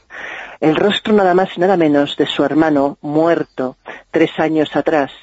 Muerto cuando su mujer estaba embarazada, o sea, no llegó a conocer a su sobrina y por lo que vimos en la imagen, que además el rostro se ve clarísimo, el rostro mira a la niña sonriente, es como si desde el más allá hubiera venido a conocer a su sobrina, la cual no conoció en vida. Pero claro, imagínate el, eh, el- el- el- bueno, eh, la sorpresa no, no sé cómo de- de definirlo. O sea, si nos pasara cualquiera de nosotros, yo no sé cuál es la reacción. Cuando ves perfectamente el rostro de tu hermano en una pantalla de televisor apagada, no hay nada que lo pueda reflejar y ves además que es que es él y que está mirando a tu hija eh, como sonriente, ¿no? Como alegre. ¿Cómo reaccionas ante eso? No sé si hay reacción o no, pero que tiene que ser una sorpresa tremenda. Parece que ese más allá aprovecha el ruido, algo, eh, cuando está apagado en la televisión, no quiere decir que no tenga actividad, eh, pero sin embargo, en esas eh, pantallas ha aparecido en algunas ocasiones Bueno, imágenes de estas eh, características, Claro, normalmente las psicoimágenes se producen así, cuando tú estás grabando con una cámara apuntando a una pantalla apagada de televisor o una pantalla encendida pero emitiendo en ningún canal, o sea, en una sintonía donde no hay nada, se produce lo que llamamos una retroalimentación, no esa especie de infinito de imágenes por un lado y por otro, sobre todo cuando está encendida y con un canal que no hay nada en él. Eh, pero incluso apagada puede pasar eso, o sea, es como si se retroalimentaran y es ahí en esa retroalimentación donde aparece la psicoimagen y es ahí donde este hombre pues eh, aparece la imagen de su hermano muerto que sinceramente pues da un poco de escalofrío. Desde luego que sí. Hemos escuchado también anteriormente una voz eh, en un contestador y decíamos que parece que el odio persiste en el más allá. Pero también el amor, este caso nos lo demuestra un poquito. Nunca volveré a ser malo con nadie, dice el testigo. Es una de las cosas eh, que le dijo, entre otras, eh, entre otras eh, cosas, eh, pero demuestra que eso, que el amor existe más allá. Efectivamente, esto ocurrió a finales de 1960. Sima Lieberman acababa de mudarse con su amante.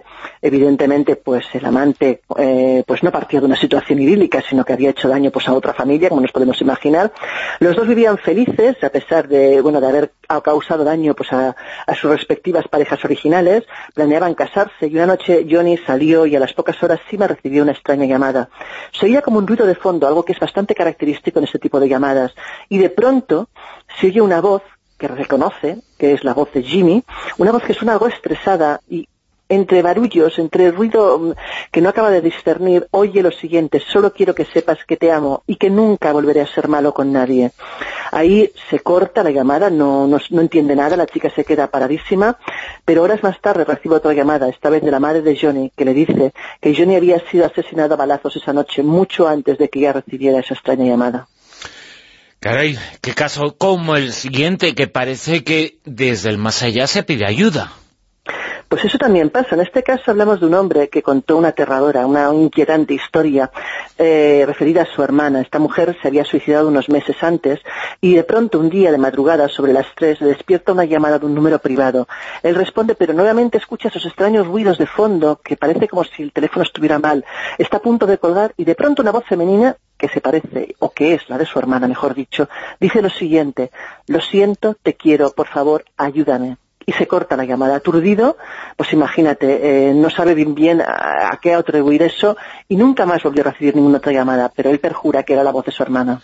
La voz de la hermana que decía, lo siento, te quiero, por favor, ayúdame. Un caso tremendo. En este caso, atribuido teóricamente a la voz de la hermana, pero en el siguiente a la voz de la madre, ¿no? Efectivamente, en este caso hablamos de un adolescente llamado Ben. Se despierta también porque suena un teléfono, en este caso el móvil, a mitad de la noche, ve un número desconocido y él sabe que su madre está trabajando de noche y por tanto puede ser ella. Responde y nuevamente hay un ruido extraño de fondo, en este caso un fuerte viento, como si alguien estuviera corriendo, un jadeo y de pronto un grito espeluznante que dice Ben, Ben, ayúdame, ayúdame, una voz femenina y se cortó la llamada. Eh, ben evidentemente se alteró, ya despertó a su padre, le explicó lo de la llamada, ambos angustiados llamaron a su madre pensando a ver si le había pasado algo a ella, pero descubrieron que no era la madre, sino la bisabuela de Ben, que acababa de morir. Si a veces recibimos demasiados eh, mensajes, demasiados email a través eh, del correo electrónico, imagínate esta persona que lo recibía de alguien que teóricamente no podía enviarlos. Pues en este caso el, el susodicho, el muerto, era Jack Un hombre que murió eh, en junio de una arritmia, tenía 32 años, pero no fue la última vez en junio de ese año cuando sus amigos supieron de él o su familia. Este hombre era de Estados Unidos, de Pensilvania. Eh, a partir de esa fecha, de la fecha de su muerte, eh, Jack cogió por costumbre comunicarse con los suyos, como lo solía hacer en vida, por correo electrónico, así que ni corto ni perezoso empezaron a recibir mensajes de Jack hablando de cosas particulares, de confesiones y de secretos que tenía con cada uno de ellos.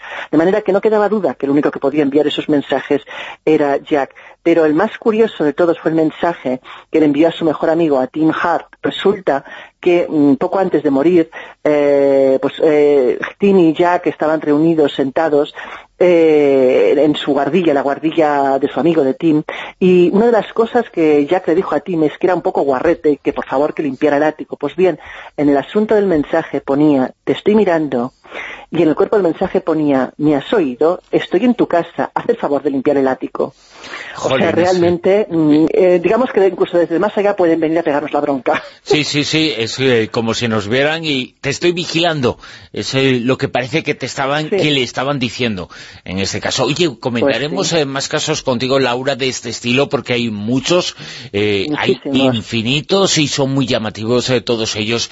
Y son casos, algunos de este estilo que se comentarán en ese Congreso de Misterio que se está haciendo y van a venir algunas de las grandes autoridades eh, mundiales y va a ser dentro de muy poquito, poco más de un mes.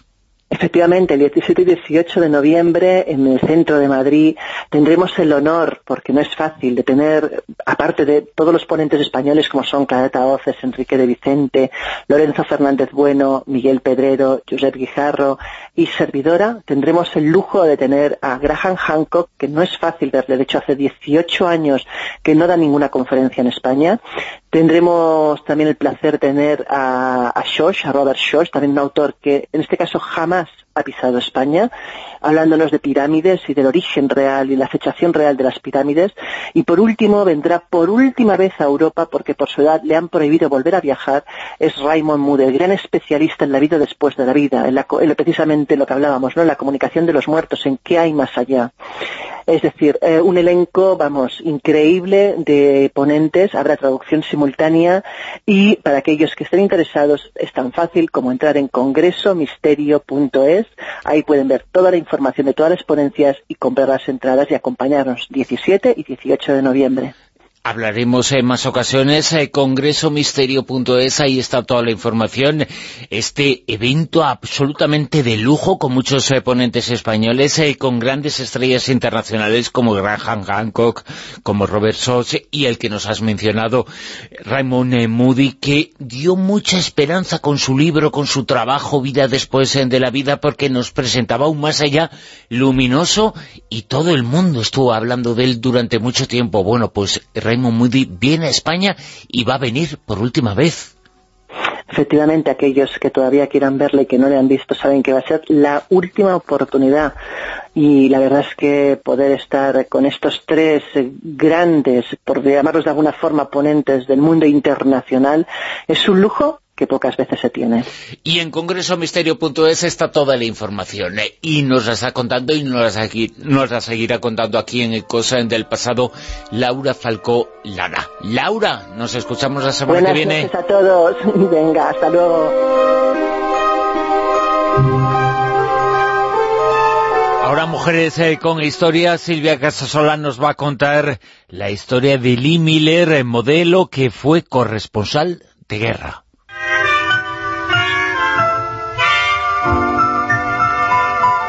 Mujeres con historia.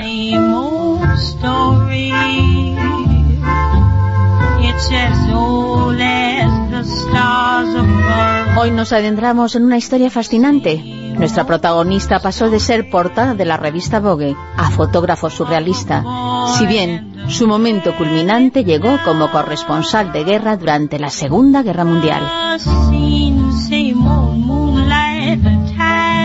Después decidió retirarse. Su arduo y especial trabajo quedó en el olvido cogiendo polvo en un desván. No sería hasta 1985 cuando, por casualidad, su nuera encontró varios baúles con material inédito, montones de fotos, negativos y documentos escalofriantes de la guerra de Hitler. Su hijo Anthony Penrose Miller, que desconocía esa faceta de su madre, decidió reivindicar su papel como periodista de investigación y pionera del mundo surrealista.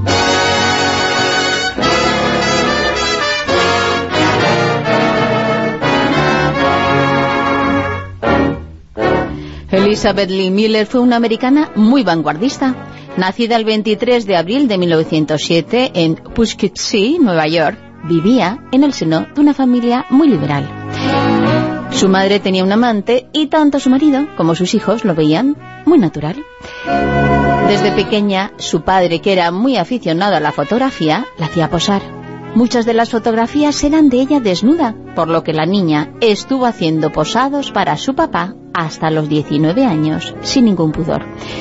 No existen indicios que esto le supusiera ningún trauma y la relación con su padre pues parece que fue perfectamente normal. Aunque existe un episodio traumático en la infancia de nuestra protagonista. Este episodio lo reveló uno de sus hermanos en la elaboración de una biografía sobre ella.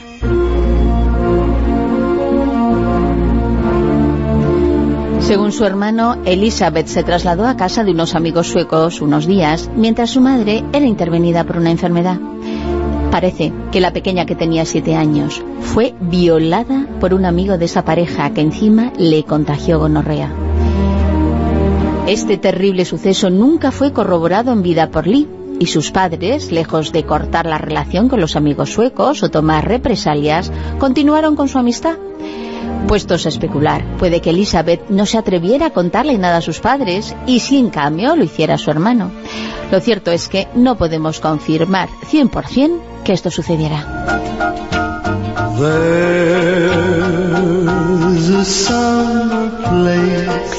Un día, por casualidad, cuando Elizabeth ya era una auténtica belleza de 19 años, el destino quiso que mientras cruzaba una calle casi la atropellara un camión. Su distracción supuso que un hombre saliera a su rescate.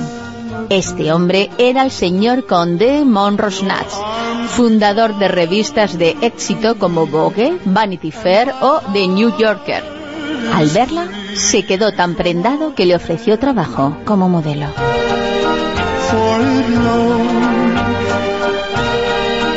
En aquella época las revistas y las agencias eran las propietarias de los derechos de imagen de sus modelos y vendieron una de sus fotos como imagen de unos tampones. Estos tampones se llamaban Cotex. Elizabeth, ajena a lo que se le iba a venir encima con aquel anuncio, comenzaba a interesarse por el mundo profesional de la fotografía, saciando su curiosidad preguntando a los fotógrafos que la retrataban. La campaña de publicidad fue un auténtico escándalo. Era una de las primeras veces que se anunciaban compresas y tampones, algo bastante tabú para la sociedad de entonces. Y Elizabeth al principio se enfadó mucho porque la gente relacionaba su imagen como la chica de los tampones y su carrera de modelo podría resentirse. Sin embargo, Luego lo relativizó y le pareció bastante revolucionario la polvareda que se había levantado sobre el asunto. Además, por entonces estaba más interesada en ponerse al otro lado del objetivo. Había decidido convertirse en fotógrafo profesional.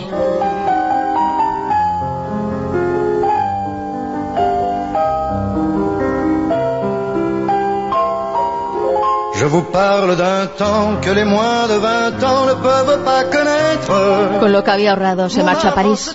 Ella admiraba el trabajo de Man Ray, uno de los fotógrafos americanos más vanguardistas que experimentaba con el surrealismo, siendo uno de sus fundadores.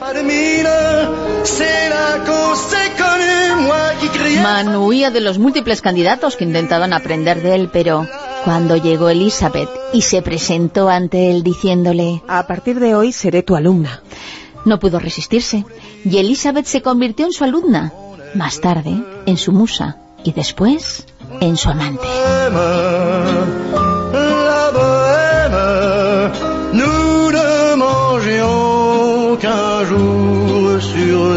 Cuentan que Mann hizo verdaderas maravillas artísticas con el cuerpo de su nueva musa. Los labios de Lee, su espalda, sus glúteos, sus largas piernas, su cuello, su pecho, su torso, sus ojos. Cada parte de su cuerpo le inspiró retratos de estética surrealista. Todo iba bien hasta que la alumna aprendió demasiado bien el oficio y quiso expresar con su profunda e inquieta mirada lo que veía ella misma a través del objetivo.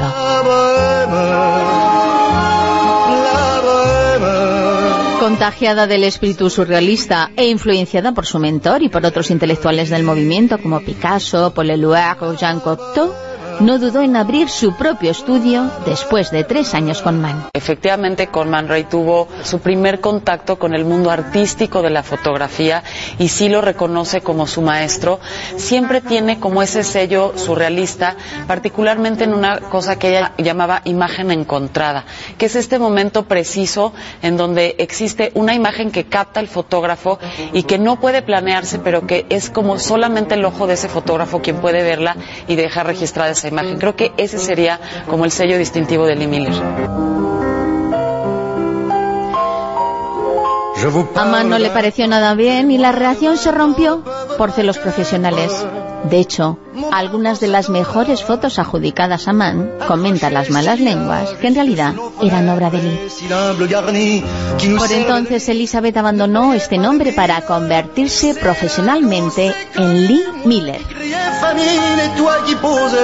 Pensaba que su segundo nombre era más ambiguo y le permitía jugar a que la gente pensara que era un hombre y no una mujer quien firmaba las fotografías artísticas. Aquello le proporcionaba muchas más posibilidades de trabajar y también de que fuera tomada en serio. Por esas fechas, además, participó en la película de su amigo Jean Cocteau, La sangre de un poeta, donde podemos contemplar la belleza de Lee junto a una escultura de yeso de ella misma.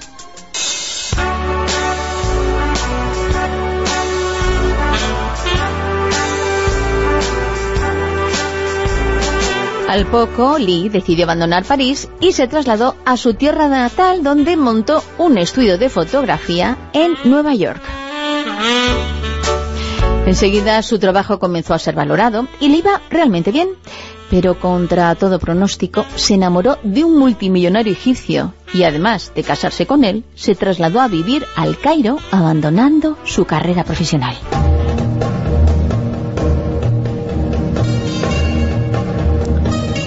Azik Eloui Bey se convirtió en su primer marido y aunque ella vivía como una occidental, no llevaba bien la cultura egipcia y el trato que recibían las mujeres en aquel país patriarcal.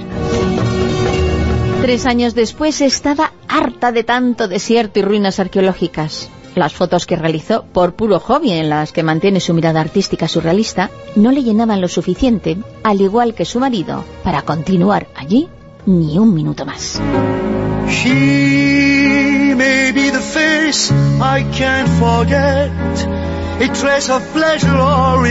Y en un viaje a la Costa Azul conocería a su nuevo y definitivo amor, el pintor inglés Roland Penrose. Lee seguía casada con el egipcio cuando comenzó un torrido romance con Penrose. No tenía ningún reparo en posar desnuda para sus amigos y además de posar para su nuevo amor, también lo hizo para Picasso y otros. Además de posar, no tenía tampoco ningún reparo en tener relaciones sexuales con otros hombres. Por lo visto, la fidelidad no era una de sus prioridades en las relaciones de pareja.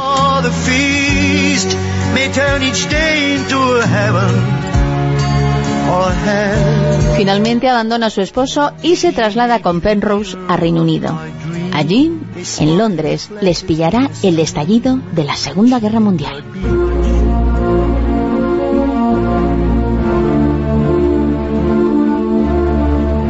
La cabecera de Vogue en Reino Unido decidió contratarla para que hablara de la aportación femenina al conflicto. Lo que no sabía Lee es que aquello iba a suponer un antes y un después tanto en su vida personal como en su carrera profesional. Lee se reinventó a sí misma porque ya no era solo una fotoperiodista, ahora también escribía artículos dando su particular visión de la contienda. El éxito que obtuvo hizo que la cabecera americana de Vogue también publicara sus artículos, sobre todo tras los bombardeos de los nazis machacando a la población londinense. Las crudas fotografías, pero a la vez artísticas que realizaba, no pasaban desapercibidas. Tras el ataque de los japoneses a Pearl Harbor, lo que supuso la entrada de Estados Unidos en la Segunda Guerra Mundial, le ofrecieron ser una de las pocas mujeres corresponsales de guerra. En total, Estados Unidos acreditó a 127 norteamericanas. El contrato que firmó como corresponsal tenía varios requisitos. El ejército se comprometía a proporcionar alojamiento, comida, traslados a zona de guerra, nunca a primera línea y correo para enviar sus trabajos periodísticos. Los corresponsales, por su parte, renunciaban a cualquier reclamación al ejército en caso de ser heridos. Llevaban equipamiento y uniforme militar y eran tratados como capitanes, de tal modo que si fueran capturados por el enemigo, pues debían ser tratados como oficiales. Lee tenía 37 años e iba a descubrir su verdadera vocación. Tras el desembarco de Normandía se acercó a los hospitales para tomar testimonio de los soldados que habían vivido aquello. Le sorprendió un soldado muy malherido con quemaduras.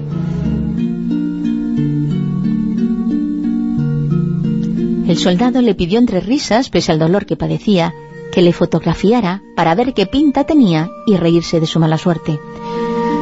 La actitud del soldado le sorprendió mucho, le hizo las fotos y todo quedó como una anécdota hasta que se enteró que a las pocas horas ese mismo soldado había fallecido a consecuencia de sus terribles heridas.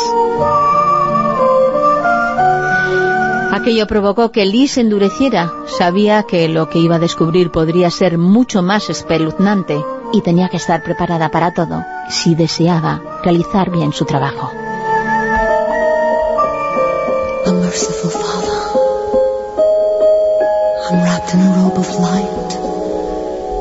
Su intrepidez en busca de la noticia le supuso un arresto de varios días. La pillaron fotografiando a francotiradores americanos cuando estaban siendo operados, tras caer abatidos por los alemanes.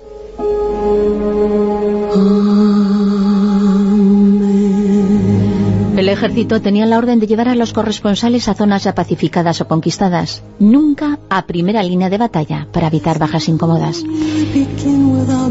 Pero en la avanzadilla, su destacamento se equivocó y en vez de llegar a una zona pacificada, llegaron a una zona infectada por alemanes que plantaban cara a los aliados. Habían llegado a San Malo. Aquello en vez de aterrar a Lee le hizo estar alerta con la adrenalina flor de piel. Con su cámara en ristre comenzó a capturar lo que ocurría alrededor. Las explosiones, las balas que silbaban a su lado y lo más extraño e impactante, fue testigo de la primera vez que se usaban bombas de napalm en la historia. las famosas bombas que arrasarían más tarde la población vietnamita. Ella no sabía entonces que era aquello que generaba tanto humo, pero con el tiempo lo descubriría. Decidió entonces que aquello era lo que debía hacer, contar la verdad por cruel que fuera, aunque su vida corriera peligro.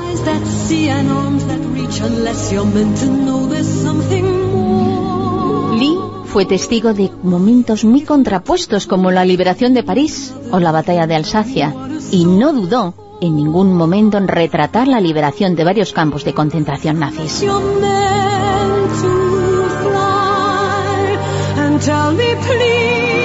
Lo que se encontró en Dachau y en Buchenwald le dejaría una profunda huella. Su cámara retrató e inmortalizó a los cuerpos escuálidos de las víctimas apiladas formando montones, o los ojos vidriosos de los supervivientes que andaban como zombies sin saber qué hacer.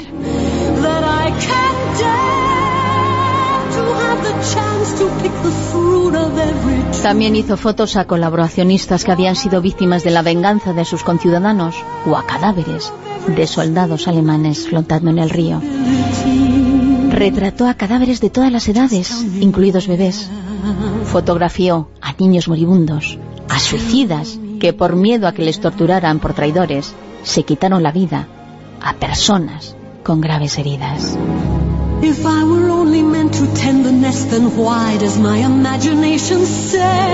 Igualmente tuvo el estómago de asistir a la ejecución sumarísima del fascista Ferenc Salasi, primer ministro húngaro. Lee opinaba que el pueblo alemán era un pueblo esquizofrénico, que había sido cómplice del régimen nazi y cuanto más descubría, más germanófoba se convertía.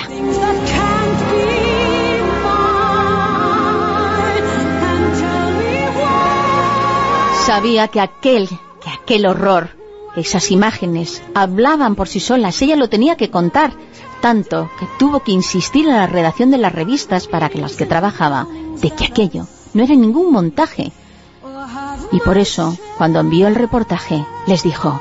Os imploro que creáis que esto es cierto. La redacción de Londres, viendo la crudeza de las imágenes, decidió no publicar. En cambio, la cabecera de Vogue en Estados Unidos sí publicó su reportaje y las fotos de Lee dieron la vuelta al mundo.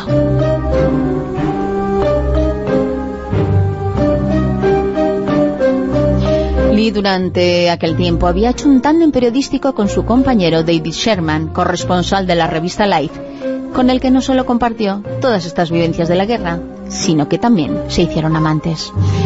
Precisamente, Sherman fue quien haría una foto histórica teniendo como modelo a Lee Miller. El 30 de abril de 1945, cuando los aliados ya habían entrado en Berlín y Hitler tenía las horas contadas, David y Lee llegaban a Múnich. En concreto, a una casa que pertenecía al mismísimo Hitler reconvertido el edificio en un centro de operaciones norteamericano. David y Lee dieron un pequeño dispendio económico a un anciano que tenía las llaves del piso de Adolf Hitler y este les facilitó el acceso.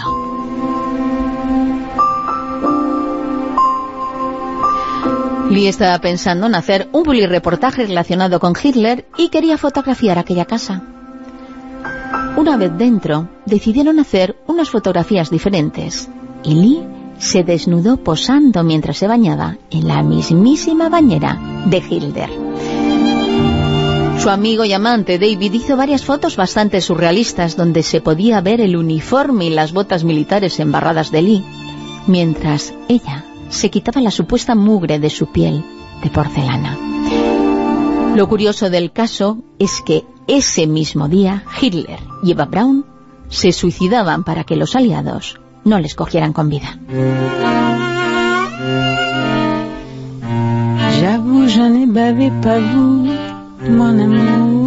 Tras el final del conflicto, todo lo que había vivido, el estrés físico y mental que había sufrido, le dejó una profunda herida de la que nunca se recuperaría. Su vuelta a Reino Unido, a su bucólica casa junto a su antiguo amante, el pintor Roland Penrose, le resultaba tan irreal que no terminaba de aceptar que todo había acabado y debía seguir con su rutina cotidiana. Los entendidos dicen que Lee sufrió el síndrome postraumático que padecen los militares. Pero en aquella época los psicólogos brillaban por su ausencia y no se conocía este síndrome ni tratamiento alguno, por lo que Lee intentó olvidar su trauma con la ayuda de la bebida. Con 40 años y una depresión crónica se enteró que estaba embarazada. Fue entonces cuando decidió que era momento de divorciarse de su marido egipcio y casarse con Penrose. Pero la pareja ya no era lo de antes. Roland tenía aventuras mil y Lee se había convertido en lo que odiaba. Una mujer florero, esposa de un hombre importante. Penrose cada vez triunfaba más profesionalmente, tanto que la reina de Inglaterra le nombró caballero y ella comenzó a llamarse irónicamente Lady Penrose. Lee no volvió a trabajar, tan solo hizo un par de proyectos fotográficos para acompañar las biografías que escribió su marido sobre Pablo Picasso o Joan Miró. Terminó convirtiéndose en una cocinera excéntrica que aplicaba el surrealismo en recetas extrañas como pollo verde, macarrones azules o lavando las espinacas en el lavavajillas para sus amigos intelectuales. Vamos, que había trasladado el surrealismo a la cocina.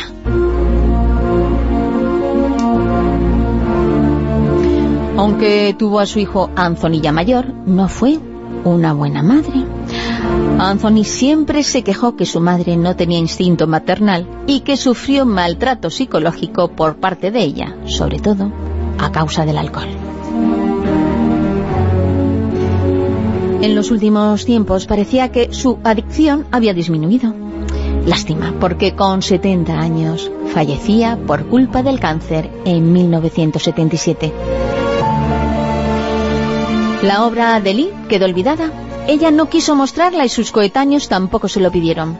Desde su regreso en 1947 a Reino Unido hasta 1985, fecha en la que su nuera Susan se topó en el desván por casualidad con nada menos que más de 60.000 fotografías inéditas de la Segunda Guerra Mundial, muchas de ellas negativos sin revelar, también documentos históricos, varios diarios de su suegra, cartas personales, souvenirs y algunas cámaras antiguas. Anthony, su hijo, se quedó ojiplático porque, como dijimos, al principio no tenía ni idea de la faceta periodística de su madre. Y aunque nunca tuvo mucho feeling con ella, le pareció de justicia publicar su legado. Y escuchamos qué cuenta Anthony sobre la personalidad de su madre. En el fondo de su corazón fue una rebelde. No le gustaba la forma en la que los hombres querían hacer de ella una prisionera, un objeto bello.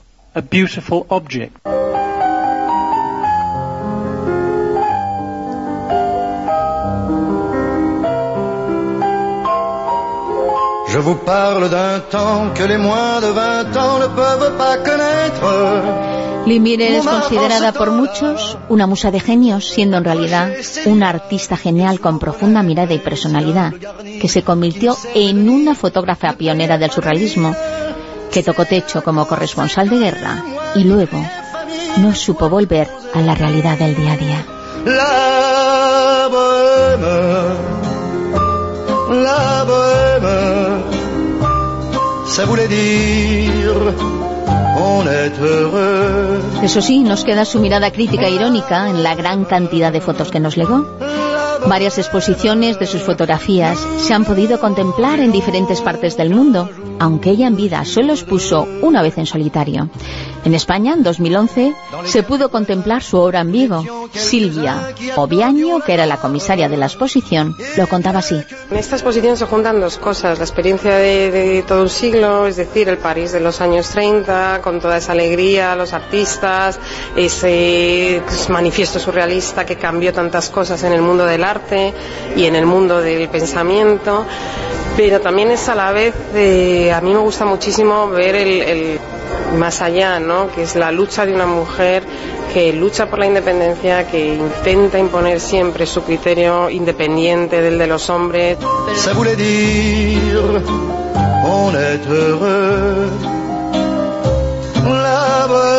Los audios que habéis escuchado pertenecen a la agencia F, a Noticia 22 y a Canal 11.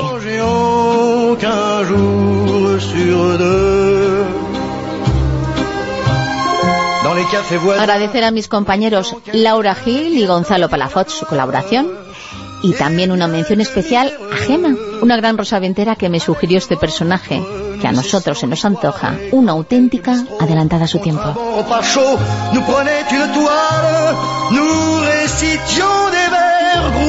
Lo bueno es que sus fotografías siguen exponiéndose en diferentes partes del mundo porque, como dice su hijo, Lee, con sus fotos, sigue comunicándose con nosotros a través de las imágenes que inmortalizó. Ella nos habla en un lenguaje que nos conecta con un nivel más profundo y sus imágenes no necesitan de lenguaje alguno. Se traducen perfectamente a cualquier idioma, en cualquier lugar del mundo, porque tienen una profunda conexión detrás de ellas. Devant mon chevalet de passer des nuits blanches, retouchant le dessin de la ligne d'un sein, du galbe d'une hanche. et- En Onda Cero, La Rosa de los Vientos.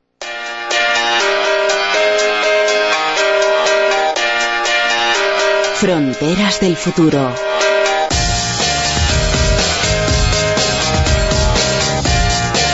Las cosas eh, que vienen el día de mañana, las fronteras que estamos atravesando, como siempre con Javier Sevillano. Javier, muy buenas. Buenas noches, bellezas. Hoy vamos a hablar eh, de algo que se está desarrollando en nuestro país, es inteligencia artificial para evitar denuncias falsas. ¿Os acordáis cuando de pequeños uno tenía unos exámenes muy importantes, muy importantes, y qué casualidad, ese día siempre había una llamada a la policía que en tu colegio o instituto había una bomba? ¿Te Sí. esas cosas? Eso son cosas del pasado que ocurrían antes. Afortunadamente, espero que ya no ocurran estas gamberradas. ¿no? Bueno, pues para luchar O contra... sea, que tú lo has hecho. No, en mi colegio, no, yo no he dicho, no me he descubierto. Vamos, estaría prescrito ya. estaría prescrita ya la. Esto ocurrió en mi colegio y en, mi- en los institutos de esta España que... Bueno, vamos a seguir. Venga, venga. Vamos a seguir. Entonces uno se libraba se libraba del examen ese que había, porque Sí. claro, llegaba la policía allí a tu colegio, pues la policía llevaba dos horas, Estaba y, dos horas y media después de que, tenía- de, de que supuestamente hubiera explotado la bomba, porque eso no se lo creía nadie, ¿no? Y, y- pero claro... Tú llamabas mucho, ¿no? yo diciendo no, no, diciendo ¿de que... no, yo no, yo no, yo no. Yo Tienes cara de que sí. mucho. Bueno, y- pues, Yo no, daban- era fulanito el que daban lo hacía, ya lo dejaba él que lo sí, hiciera. Sí conocía alguno. y te daban el día libre y eso era lo que de lo que se trataba, de que no día libre en el, de, de colegio y no había examen, claro, se examen. Bueno, pues contra este tipo de cosas, pero actualizadas al día actual, eh, eh, al- al- a la época actual, es lo que pretende un programa de eh, informático que ha desarrollado la policía española, que se llama Veripol, y está especialmente eh, dotado para mm, eh, detectar las denuncias falsas eh, de robo con violencia en la calle y con tirones. Eh, la historia es muy curiosa porque el, inspector Camacho, que es licenciado en matemáticas y estadística, pues él cuando mm, salió de la academia de policía, pues en sus primeros destinos vio que había un gran número mm, de denuncias falsas, ¿no? que evidentemente que parecían, vamos, casi casi nada más eh, leer el atestado del policía que, que, que, que había eh, recogido el- el- la denuncia de, de esa persona, pues que se veía que ahí había gato encerrado. Eso olía Pero, mal, ¿no? Claro, eh, chamusquina. las denuncias, un, policía, él, él era todavía un policía relativamente inexperto, pero otros policías mm, sí detectaban, por así los más expertos, pues decían, en un 75% de las ocasiones sabían cuándo eso era falso o eso era verdad. Lo que él mm, posteriormente se fue a Estados Unidos a un centro policial a perfeccionar eh, eh, conocimientos policiales con una beca Fulbright y a la vuelta se le ocurrió algo que dice que él como no se, no se podía no se le ocurrió antes a nadie era bueno eh, aplicar eh, la inteligencia artificial a las denuncias una vez efectuadas, pues esas por medio de un sistema, un programa informático eh, que autoaprendiera eh, a detectar cuáles son las denuncias falsas y, y, en el estudio piloto que se ha realizado desde 2014 resulta que este, este programa de inteligencia artificial es mucho más listo que los policías más veteranos, por así decirlo, porque ¿Y cómo funciona? 91%. ¿Qué- qué Pues cuento, lo que, lo que utiliza que una es no? una serie de patrones en la denuncia. Mm, Cuando vais a una mm, comisaría y eh, realizáis una denuncia, hay siempre un funcionario, un policía, que toma, mm, digamos, casi fielmente lo que tú vas diciendo. No, el denunciante dice que tal, tal, con las mismas palabras eh, y expresiones que utiliza la persona que denuncia. Entonces, eh, eh, se va, mm, se, se plasma literalmente lo que hace el denunciante. Entonces, lo que al igual que los policías expertos, esta, esta mm, eh, aplicación que se llama Veripol, eh, eh, lo que hace es... Veripol. mm, Veripol, sí. Eh, está desarrollada, aquí en España es el primer sistema informático, la desarrolla la Universidad Complutense, a este policía, al inspector Camacho, se le eh, mm, enciende la luz para desarrollar esto, ya te digo que él es matemático y estadístico, con- contacta también con uno de sus hermanos, que también es matemático en una universidad en Cardiff, que también colabora en una universidad de la Sapienza de, de Roma, y bueno, es un proyecto internacional, pero bueno, digamos que parte de, de- de aquí de España. Y entonces, lo que hace fundamentalmente es, mm, mm, va aprendiendo este sistema de combinaciones y persistencias en combinaciones de palabras y persistencia en determinadas palabras. Por ejemplo, lo que hace palabras eh, eh, ya te digo, no son palabras sueltas sino la combinación de, de- de esas expresiones cuando alguien eh, insiste mucho en el seguro, en abogado en móvil, en Apple en iPhone que son los más caros en contrato, en la compañía es decir, más en el objeto que en el hecho delictivo en el hecho de- del atraco, del robo Le pillan. es más mm, probable que esa denuncia mm, tenga gato encerrado. Por contra, cuando eh, eh, el denunciante... Ya están diciéndolo cuando hacen la denuncia. Claro, claro, claro. Cuando eh, la denuncia eh, mm, eh, emplea, emplea, eh, combinaciones de palabras o expresiones, eh, eh, esto fue cerca de la portería de mi casa o en el rellano de mi casa, es decir, eh, en situa- eh, mm, eh, mm, sitios cercanos donde eh, sea mm, relativamente conocido, mm, muy localizado, muy personalizado, entonces tiene visos de ser más cierto que aquellas expresiones que dicen, no, fue, no, esa era, fue lejos de casa, o fue hace unos No me días, acuerdo. o no me acuerdo si fue el jueves o hace dos días, no he venido antes porque, eh, no, mm, no sé si, no sé lo otro, no me acuerdo, no, cuando se emplea mucho es el no, no, no, no, no, pues también da visos de falsedad, Sospecha, ¿no? de huele. sospecha, exactamente, ¿no?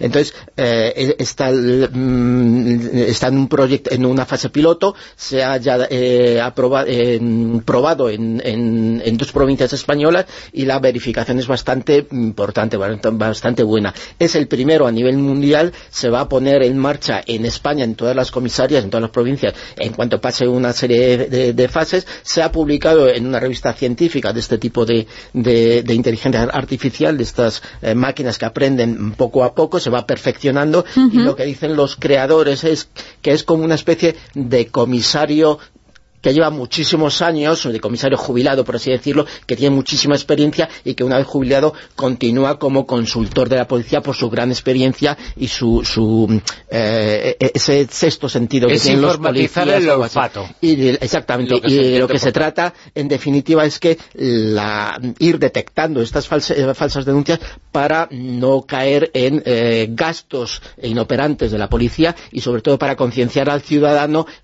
de que si quiere Que cobrar el listo. seguro de su móvil no vaya a una comisaría porque le van a pillar. Y de el objetivo final es erradicar las denuncias falsas que mm, eh, eh, consumen muchos eh, mucho gasto en, en- en el sistema policial Bueno, pues hasta aquí la tertulia... no, perdón. tertulia, hasta la Sí, tertulia, de- no.